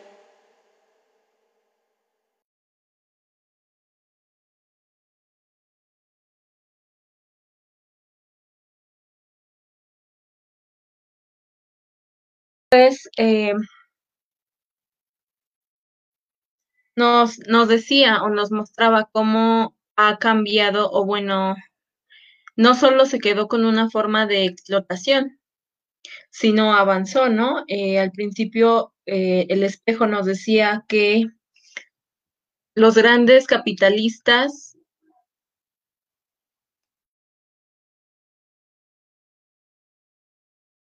los grandes capitalistas pues modificaban esto de llover, ¿no? Un proceso natural que pues es, es, es, muchos de nosotros sabemos que en los pueblos más respetamos a la naturaleza, ¿no? Y vemos y sabemos que con ella no se juega porque no es cualquier cosa, ¿no? Los procesos naturales tienen sus tiempos, tienen sus formas, tienen, eh, están establecidos ya, y entonces el humano parece que quiere no sé qué hacer, se siente no sé cómo, y también quiere modificarlos, ¿no? Esto a beneficio de las grandes empresas lo que afecta principalmente a, los campesinos, ¿no? A los de abajo. Siempre en todos estos megaproyectos, en todas eh, las infraestructuras que se quieren construir o los proyectos que se quieren hacer, los más perjudicados son los pueblos, porque viven ahí, son despojados, tienen unos recursos y se los quitan, ¿no? Y también eh, nos hablaba sobre la resistencia que tienen eh, cuidando eh, el maíz, ¿no? Su maíz originario, que también es una forma muy importante, ¿no? Actualmente, como ya nos comentaba la compañera Betina, pues en las ciudades a veces nos es difícil conseguir alimento, ¿no? Y en, los poblados, aunque sea de hierbitas, pero vivimos, ¿no? Vamos por gelites, vamos por eh, otras plantitas que, que consumimos y podemos sobrevivir, ¿no? Pero pues también eh, han sido arrebatadas estas formas, ¿no? Las formas de agricultura, ¿no? Con estas ya ahora impuestas en algunos lugares eh, agriculturas industriales, ¿no? Todo este cambio con uso de fertilizantes, plaguicidas, toda esta contaminación. Y la compañera de Mezcala también nos habla cómo eh, a causa de estos malos gobiernos, de estas gentes con dinero, pues se puede despojar muy fácilmente de los territorios de los pueblos y adueñarse y hacer con ellos eh, lo que se quiera, ¿no? Nos comenta también de la importancia de luchar eh, jurídicamente, de que se puede arrancar del, sistema, pues estas, estas injusticias, ¿no? Se les puede arrancar por modo legal. Eh, bueno, pues saludamos a todos los que nos escuchan, saludamos a, desde Chile, a Kentucky, a las personas que nos escuchan desde Kentucky, desde Michoacán también, los, les mandamos saluditos, y a todos los que nos retransmiten. Ahora vamos a escuchar un poco acerca de eh, Huesca, también pasó el, el- espejo. Y nos acompaña la compañera del Frente de Pueblos, eh, Huesca en Resistencia, que nos compartirá también su palabra hoy. Adelante, compañera. Hola, muy buenas tardes. Espero me escuchen. Eh, pues nosotros aquí somos el Espejo 10, ¿no? En eh, la comunidad de Huesca, eh, con el proyecto integral Morelos, que es Puebla, Tlaxcala, Morelos. Somos el Espejo 10, ¿no? Nosotros la problemática que tenemos, pues es la termoeléctrica con el gasoducto y el acueducto, ¿no? Es una empresa que dice el presidente de la República que es una empresa mexicana, ¿no? Pero que realmente su construcción fue hecha por Abengoa, ¿no? Lo que es toda la termoeléctrica y el acueducto, ¿no? Está en Agas, que está dentro también, que es dentro del proyecto integral Morelos, que es lo, el que hace el, el- el tubo del gas, ¿no? Todo lo, lo que va, el gasoducto. Y este está en Agas, ¿no? Que también es parte de, de esta empresa. Es una empresa que desde, pues, ya el 2012 la vinieron instalando en la comunidad de Huesca. Huesca es una comunidad indígena, ¿no? Eh, este proyecto integral Morelos lo que hace es abarcar a más de 80 comunidades, ¿no? Que pone en riesgo porque el, el gasoducto, ¿no? Es un gasoducto que pasa por zona volcánica, que pasa por las faldas del Popocatépetl, ¿no? Y como sabemos es un volcán muy activo, puesto que en estos días ha estado mucho más activo, por si, si, si algunos están escuchando, que sepan este, que no sean de este estado. El volcán ha estado muy activo, eh, en la mañana estuvo este, tirando mucha ceniza, ¿no? Eh, y así ha estado, ¿no? En la noche eh, un poco de, piedra incandescente, pues este proyecto pasa por las faldas del Popocatépetl, ¿no? Y nosotros, pues, cuando inició este, esta problemática, pues, decidimos dar a conocer todo lo que estaba pasando eh, con los compañeros de Chiapas, donde eh, llegaron varios eh, estados de la República, ¿no? Donde se da a conocer todos los megaproyectos que iban a impulsar, ¿no? Donde hicimos alianzas, donde decidimos unificar todo esto y dar a conocer con todos los que estábamos ahí, los que estaban, en, en el caso de nosotros, fue un compañero eh, de aquí de la comunidad de Huesca a dar a conocer este proyecto y de ahí salimos como espejo 10, ¿no? Así es como nosotros pues fuimos ya organizándonos de una forma más distinta, ya con, con eh, este, esta forma de, de, trabajar distinta, ¿no? Con los estados, aliándonos, como que nos fortaleció más, para, para nosotros ha sido una fortaleza, pues, ¿no? Eh, el habernos conjuntado, ¿no? Y el saber todos los megaproyectos que van impulsando en cada estado de la República, ¿no? Y que a veces no es uno ni dos, sino son varios, ¿no? Así es como nosotros, pues, hemos estado en, en esta alianza. Esta termoeléctrica eh, está construida una en el, en el manifiesto de impacto ambiental, vienen dos, ¿no? Donde se van a construir, falta la, segunda. Primero, están esperando que funcione la primera para darnos la segunda aquí mismo, ¿no? Tenemos el acueducto que va de aquí de la comunidad de Huesca, que es el municipio Yecapistla, en el estado de Morelos, que va a dar a, a, a una, a la comunidad de Ayala, ¿no? Del municipio de Ayala, eh, donde están los campesinos defendiendo el agua, ¿no? Ahorita está muy fuerte la defensa, ¿no? Con los campesinos, puesto que con la declaración que hace López Obrador de que en diciembre ya tiene que estar funcionando esta termoeléctrica, pues hay un poco de, de, pues, coraje, ¿no? De, de rabia, ¿no? Y también de resistencia, ¿no? La resistencia se hace más fuerte. Ahorita lo que estamos nosotros trabajando, pues es que todos los domingos en, en San Pedro Apatlaco, donde está deteniéndose el acueducto, ¿no? Que se conecten, faltan escasos 100, 150 metros para que se conecten al, a la planta tratadora, se supone. Este, pues ahorita eh, se están llevando a cabo asambleas todos los domingos. Este, hay organización, se está llevando información a las comunidades para que sepan qué es lo que va a pasar con el agua del campesinado, ¿no? Además que es agua que que pues les pertenece a los campesinos, ya sea la de la Petar o ya sea la del río Cuautla, puesto que tienen pues un documento que les avala, ¿no? Que, eh, que este, ellos son los dueños, ¿no? Y ni con agua ni, ni el presidente de la República tiene por qué extraerles su agua, ¿no? Eh, hay una organización muy fuerte aquí que se está dando en el estado de Morelos ahorita, ¿no? Eh, pues la verdad es que esta termoeléctrica para nosotros no es nada viable, ¿no? Somos todavía pues zonas de campo, ¿no? Somos zonas rurales donde pues todavía eh, se siembra el maíz, la calabaza, el chile, la cebolla, ¿no? Eh, varias legumbres, ¿no? Que, que, que, se perderían con toda esta situación de, de, de la termoeléctrica, ¿no? Y pues también nosotros, este, pues vemos que no es tan viable la, las formas que está utilizando el presidente de la República diciendo que pues es que la electricidad, que no, que no, el estado de Morelos no tenemos, no producimos nuestra propia electricidad y que se requiere cuando no es así, ¿no? Él dice que tendríamos que comprar electricidad a Estados Unidos cuando no es así. Tenemos un 40% de más de electricidad, ¿no? Que eso tendría que informarlo el presidente y no estar engañando a la gente, ¿no?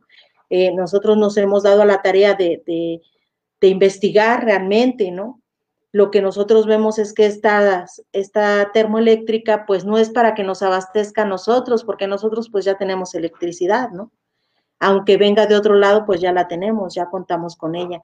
Pero quien requiere toda esta electricidad, pues es las grandes mineras que vienen, ¿no? Porque hay varias concesiones este, mineras para el estado de Morelos y pues para darle la electricidad a las empresas que se van a conectar, porque a final de cuenta estas empresas pues eh, son las que van a requerir la electricidad y el gas natural, ¿no? El gas natural que sí se está comprando, que sí se está pagando, ¿no? Y que ni siquiera está funcionando.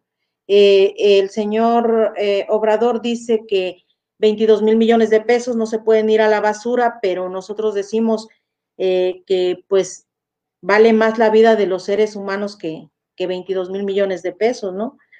Eh, la verdad es que para nosotros es muy, pues,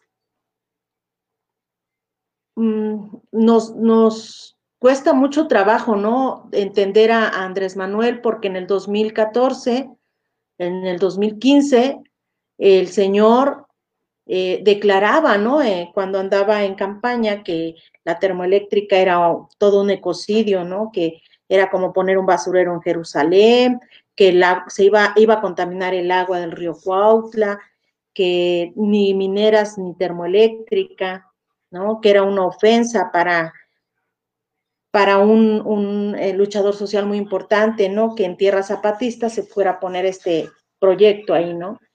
Y hoy vemos que su discurso cambia, ¿no?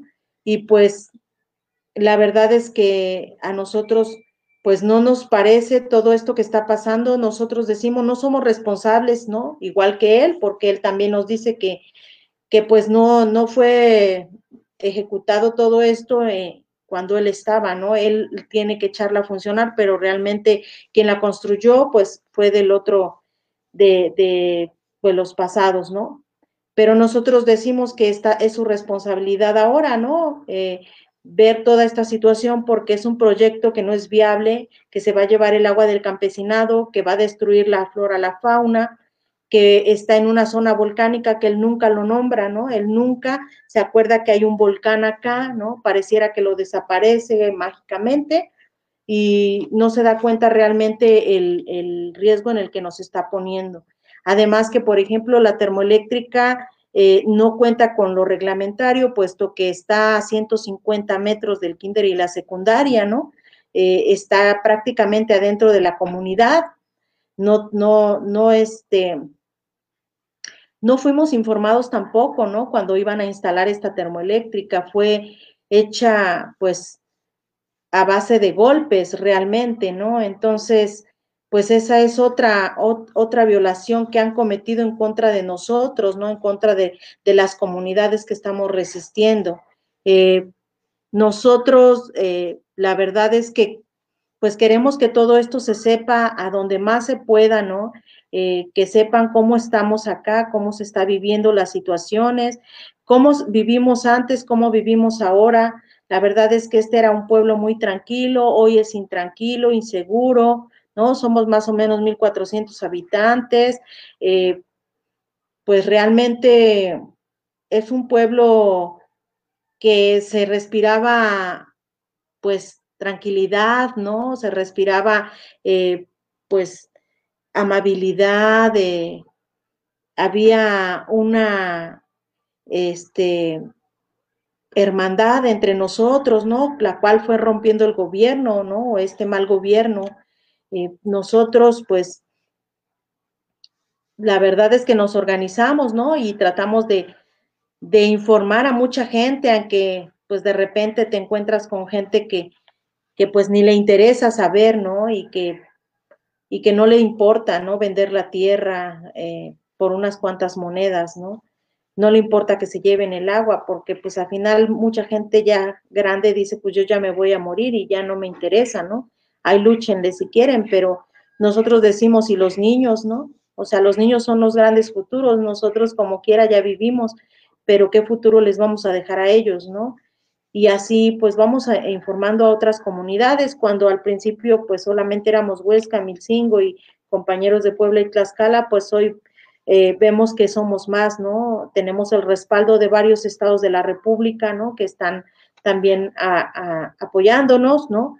Igual que nosotros, ¿no? En, difusión, vemos que no somos, no estamos solos, ¿no? Que estamos en esta resistencia, eh, pues luchando por algo que, que, realmente nos pertenece a nosotros, ¿no? Eh, esta comunidad eh, no solamente es una zona volcánica, ¿no? Sino también somos zona de lajares, es, eso también nunca lo dicen, ¿no? Huesca somos zonas de lajares, toda, toda la parte donde pasa el gasoducto somos zona de lajares, ¿no? Una parte de Tlaxcala es zona de lajares, entonces eso nunca lo dicen y nunca te dicen qué riesgo sería eh, en caso de que el Popocatépetl llegara a, hacer una erupción, ¿no? Eh, en, qué, ¿En qué dilema nos pondrían a, esta comunidad, ¿no? Porque pues realmente eh, somos en el mapa, somos una zona naranja, pero en, por ser zona de Lajares, pues somos zona roja realmente, ¿no? Y eso no lo dicen, eso no lo, no lo platican, no lo comentan, no lo informan. Es lo que a nosotros, pues, la verdad nos, nos mantiene acá, ¿no? Para informarle a la gente. Mucha gente no sabe y, dice, ¿cómo es, es posible que seamos zona de Lajares, ¿no? Puesto que nosotros no sabemos. Protección Civil nunca vino a, a, a checar, ¿no? Eh, en caso de una erupción volcánica, ¿por dónde saldríamos? Porque tenemos al Popocatépetl por un lado y la termo por el otro, ¿no? Y por donde quieras jalar está el gasoducto, está la termo, está el, Popocatépetl. Entonces, es, es, algo de verdad eh, frustrante para nosotros.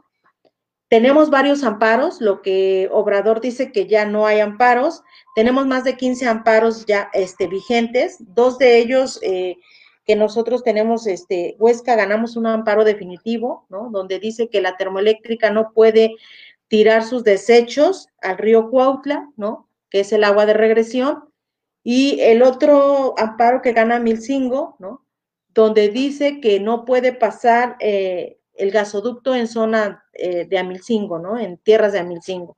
Esos son definitivos, entonces no sé qué, qué, qué este, esperan para para llevarlos a cabo, ¿no? O nada más decimos, sí son amparos que ganamos, pero ahí siguen los, los tubos, ahí siguen esperando a ver a qué hora se conectan y esperando a que inauguren esa termo, ¿no? Eh, nosotros vemos que pues la verdad, sí hay leyes, ¿no? Y sí nosotros nos basamos a eso porque nunca vamos a ir en contra, ¿no? De lo que tiene que ser, pero también queremos que las leyes sean justas, ¿no? Y que realmente hagan su trabajo porque hay muchas violaciones a los derechos y no han sido eh, visiblemente, ¿no? Eh, llevadas a cabo, ¿no? Por parte de las autoridades. El mismo presidente de la República, Andrés Manuel López Obrador, reconoce que cuando se impulsó este proyecto violó todos los derechos, ¿no? Pero ya no le importa seguir violando los demás, ¿no? Y, y no le importa ponernos a nosotros en jaque, ¿no? Sabiendo cómo estamos en las comunidades y diciendo que va, va a, a funcionar ya en diciembre, cuando no ha hablado con nosotros, ¿no? Cuando no se ha reunido la gente que él manda a ver este proyecto, que se reúna con nosotros, ¿no? Que nos digan cuándo se va a esclarecer el asesinato de Samir Flores, ¿no? Porque gracias a este megaproyecto fue asesinado ese compañero, ¿no? Entonces, ¿qué es lo que pasa? Para nosotros es lo que pedimos, ¿no? Justicia para nuestro compañero y mientras no haya justicia, ¿cómo es posible que se atrevan a decir que va a funcionar la termoeléctrica si, si ya hay, hay sangre de por medio? O sea, ya, ya bañaron con sangre esa termoeléctrica, ¿no? Y la verdad, este, pues, nosotros le pedimos al, al presidente que pues esclarezca el asesinato de Samir, no puede seguir así las cosas, que se, que se esclarezcan los asesinatos de nuestros demás compañeros que están muriendo en, en todos los estados donde se está resistiendo, ¿no? Que ya dejen de terminar la tierra, que dejen de, de devastarla, ¿no? Que dejen de estar jugando con la vida de todos nosotros, porque a final de cuentas solamente es el capitalismo al que van a favorecer, ¿no? ¿Y nosotros qué? nosotros nos vamos a quedar aquí, se, seguir esclavizados en las empresas si es que nos dan trabajo y si no, pues vamos a andar que pidiendo limosna, no, no, no se me hace justo, ¿no? Creo que eh, tenemos que, que seguir organizándonos, ¿no? Que seguir eh, trabajando, ¿no? Este, todos juntos, ¿no? Aliados. La verdad es que pensamos que iba a venir un cambio desgraciadamente no es así, ¿no? no ha habido cambio y sigue siendo, perdón, pero sigue siendo la misma porquería de siempre, ¿no? Y ya estamos hartos de todo esto. No estamos en contra de, de, Andrés Manuel López Obrador ni de su este, partido Morena, ¿no? Estamos en contra de que sigan devastando la, la madre tierra, de que sigan eh, violando nuestros derechos humanos, de que sigan asesinando a nuestros hermanos, ¿no? De que sigan vejando a nuestras hermanas, ¿no? de que nos sigan desapareciendo, de que no se esclarezcan eh, dónde están nuestros 43 estudiantes y los demás que han desaparecido, ¿no? De eso, eso estamos en contra, ¿no? No de ese señor, porque al final de cuentas, pues, ese señor, pues, solamente ahorita ahí lo nombramos porque pues es el presidente de la República, ¿no? Pero pues antes no, para mí no era, no era importante eh, estarlo nombrando, ¿no? Eh, a mí lo, para mí lo importante es eh, nuestra madre tierra, nuestra agua, nuestro aire, y pues a seguir, ¿no? Es un poco los que, lo que les puedo decir. También les comento un poco que estuvimos, este, algunos compañeros del frente en España, ¿no? Para ver este problema de, de la termoeléctrica, ¿no? Puesto que es española. Eh, fuimos a, a un lugar donde se llama el FIEM, ¿no? Donde ahí, este, hicieron se supone que el FIEM significa Fondo para la Internalización del Estado Español, que es quien les otorga los permisos, ¿no? no los permisos, perdón, les otorga eh, lo económico, ¿no? Les facilita para llevar a cabo los proyectos, ¿no? Pero se supone que las directrices dicen ahí que no puede violar los derechos humanos, ¿no?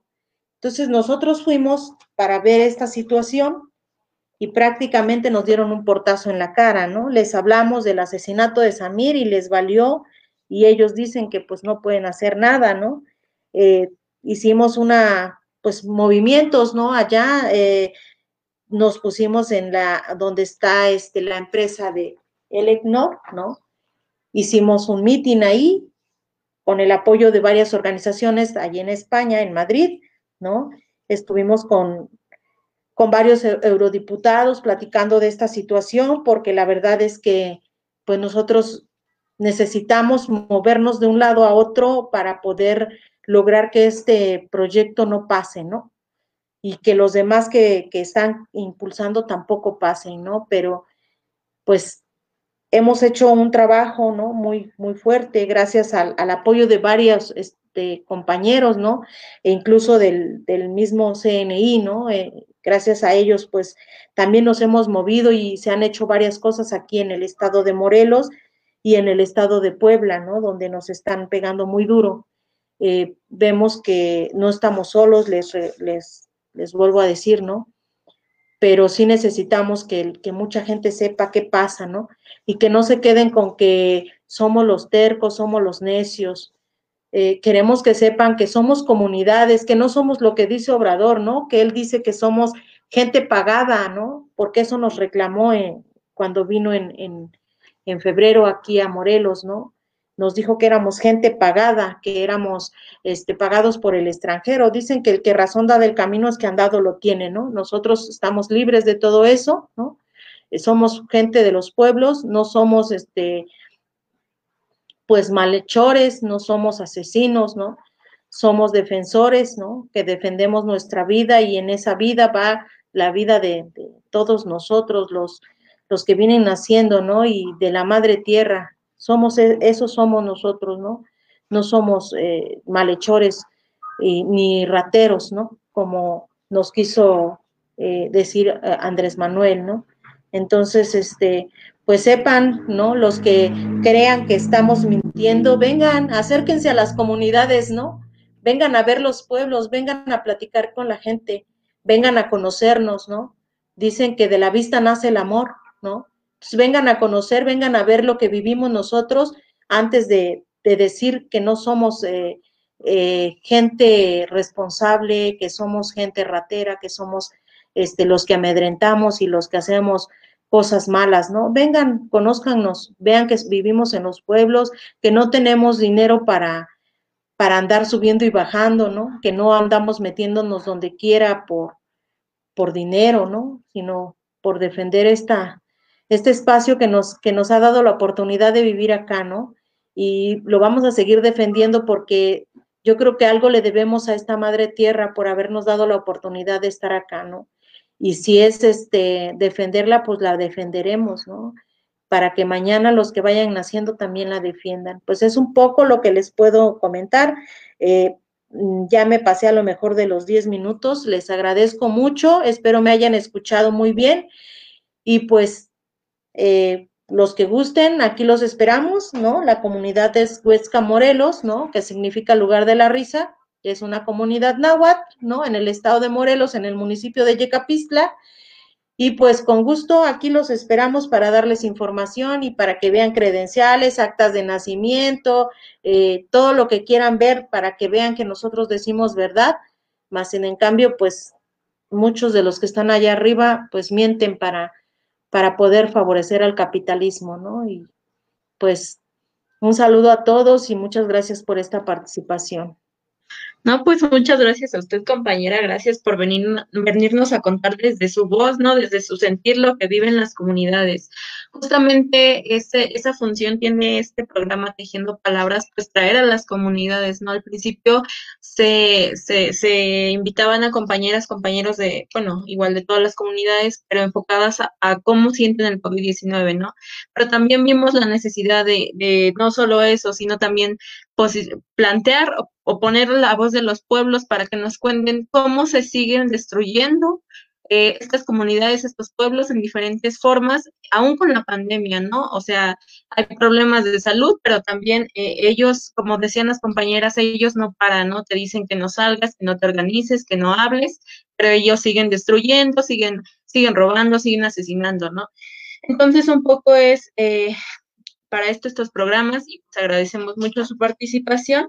Eh, nos comentaba eh, aspectos muy importantes, aspectos muy importantes de, eh, pues de, esto que es compartir las luchas, ¿no?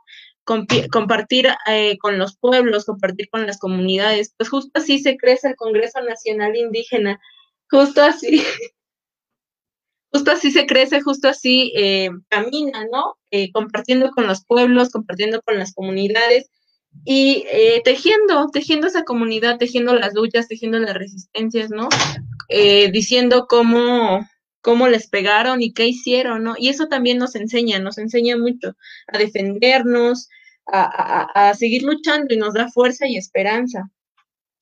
todos los espejos que pudimos ver el día de hoy Desafortunadamente, pues ya se nos acabó el tiempo, ¿no? Pero igual lo seguimos invitando a estar pendientes en las páginas del Congreso Nacional Indígena, tanto por la información de los espejos, como les estamos diciendo, como las jornadas que se llevan a cabo pues, a partir del 12, el 12 de octubre, pues igual lo seguimos invitando también a estar atentos, atentas a, a, todo lo que se publica, ¿no? Para igual apoyar, echar la mano o, o, informarse simplemente, ¿no? Para también no caer en, esta, en estas contradicciones o en estas equivocaciones, como dice la compañera, ¿no? Allá arriba, eh, en los medios grandes de comunicación, en donde todos los pueden escuchar, pues dicen que, que, son los revoltosos, ¿no? Que son los que no hacen caso, los que no aceptan el desarrollo, ¿no? El desarrollo que ellos tienen como, como, como situado, ¿no? Siempre es, es destrucción para los pueblos. Entonces, pues agradecemos la, la, participación de la compañera y pues no sé si quiera comentar algo más o la compañera Ale, no sé si quieran agregar algo más. Solamente decirles que es efectivamente, ¿no? En este tiempo de pandemia, nos, a nosotros nos han tenido que sacar de las casas, ¿no? Por todo esto que, declara Obrador, ¿no? Y porque también, este, pues, ellos están haciendo sus reuniones, ¿no? Eh, bajita la mano, eh, nos ponen en riesgo, ¿no? Porque pues sabiendo cómo estamos, ¿no? Eh, en esta pandemia, en, en, una reunión que tuvimos, pues se contagiaron varios de nuestros compañeros de COVID, ¿no? Entonces, ellos sabiendo la, la, el foco rojo en el que estábamos, nos, nos, pues ahora sí que nos sacaron, ¿no? Para que, pues, nos pudiésemos enfermar, se pudieron haber esperado para hacer este tipo de reuniones, puesto que para otras cosas se esperan, ¿no? No nos, aquí en el pueblo no nos dejan hacer asambleas, cierran los panteones, según no puedes hacer fiestas, pero si pueden, ellos, el, los de arriba pueden venir y hacer sus reuniones, ofrecerles dinero, por ejemplo, a los de Azurco, ¿no? Para que vendan el agua, eh, que es la asociación que defiende el agua del campesinado de Ayala, ¿no? Eh, y empezar a hacer ese, ese tipo de trabajos, ¿no? Eh, eso también, eh, eso na solamente nada más quería este, comentar ese, ese, ese absurdo que, que hacen ellos, ¿no? De ponernos en riesgo a todos, sabiendo, eh, pues, en alerta en la que estamos, ¿no? Pero también nosotros aquí, pues, gracias a todas las medicinas también que, que hay, que existen, pues, hemos, este, logrado aquí en la comunidad mantenernos, ¿no? El COVID aquí no nos ha tocado, gracias a Dios. Eh, a algunos compañeros de Morelos sí, pero a nosotros estamos libres de eso y pues gracias a la alimentación también, ¿no? Porque pues las ciudades son distintas, aquí todavía maicito criollo, este, tortillita de mano, ¿no? Salsitas y todo eso, pues te ayudan un poco, ¿no? Allá pues ya es distinto.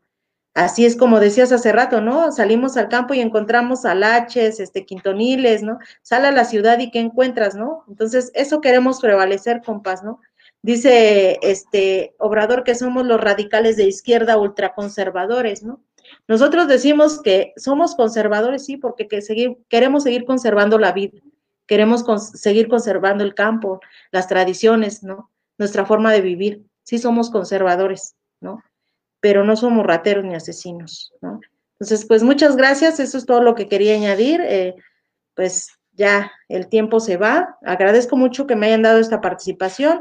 Y pues un saludo a todos los compas que, que, nos están escuchando, a los compas del Salto, ¿no? Que están ahí. Un saludo para todos ustedes, compas, y a todos los demás que están conectados. Gracias. Gracias, compañera. Y pues sí, no, a, a seguir. Eh, como mencionaba Frida, eh, el próximo 12 de octubre habrá distintas actividades en el país. Vamos a estar compartiendo algunas eh, aquí en la página de, Facebook del CNI y el Twitter. También les esperamos en la próxima emisión que será de los espejos el próximo miércoles 14 de octubre. Y también el día 12 de octubre vamos a tener un programa especial con los compañeros de la península. Va a ser sobre las eh, juventudes y la defensa del territorio. Entonces, pues nos estamos escuchando. Muchas gracias a todos y buenas noches.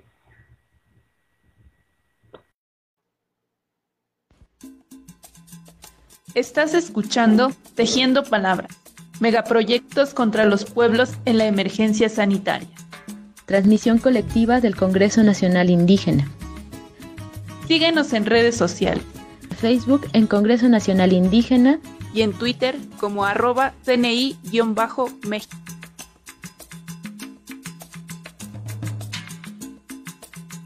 Congreso Nacional Congreso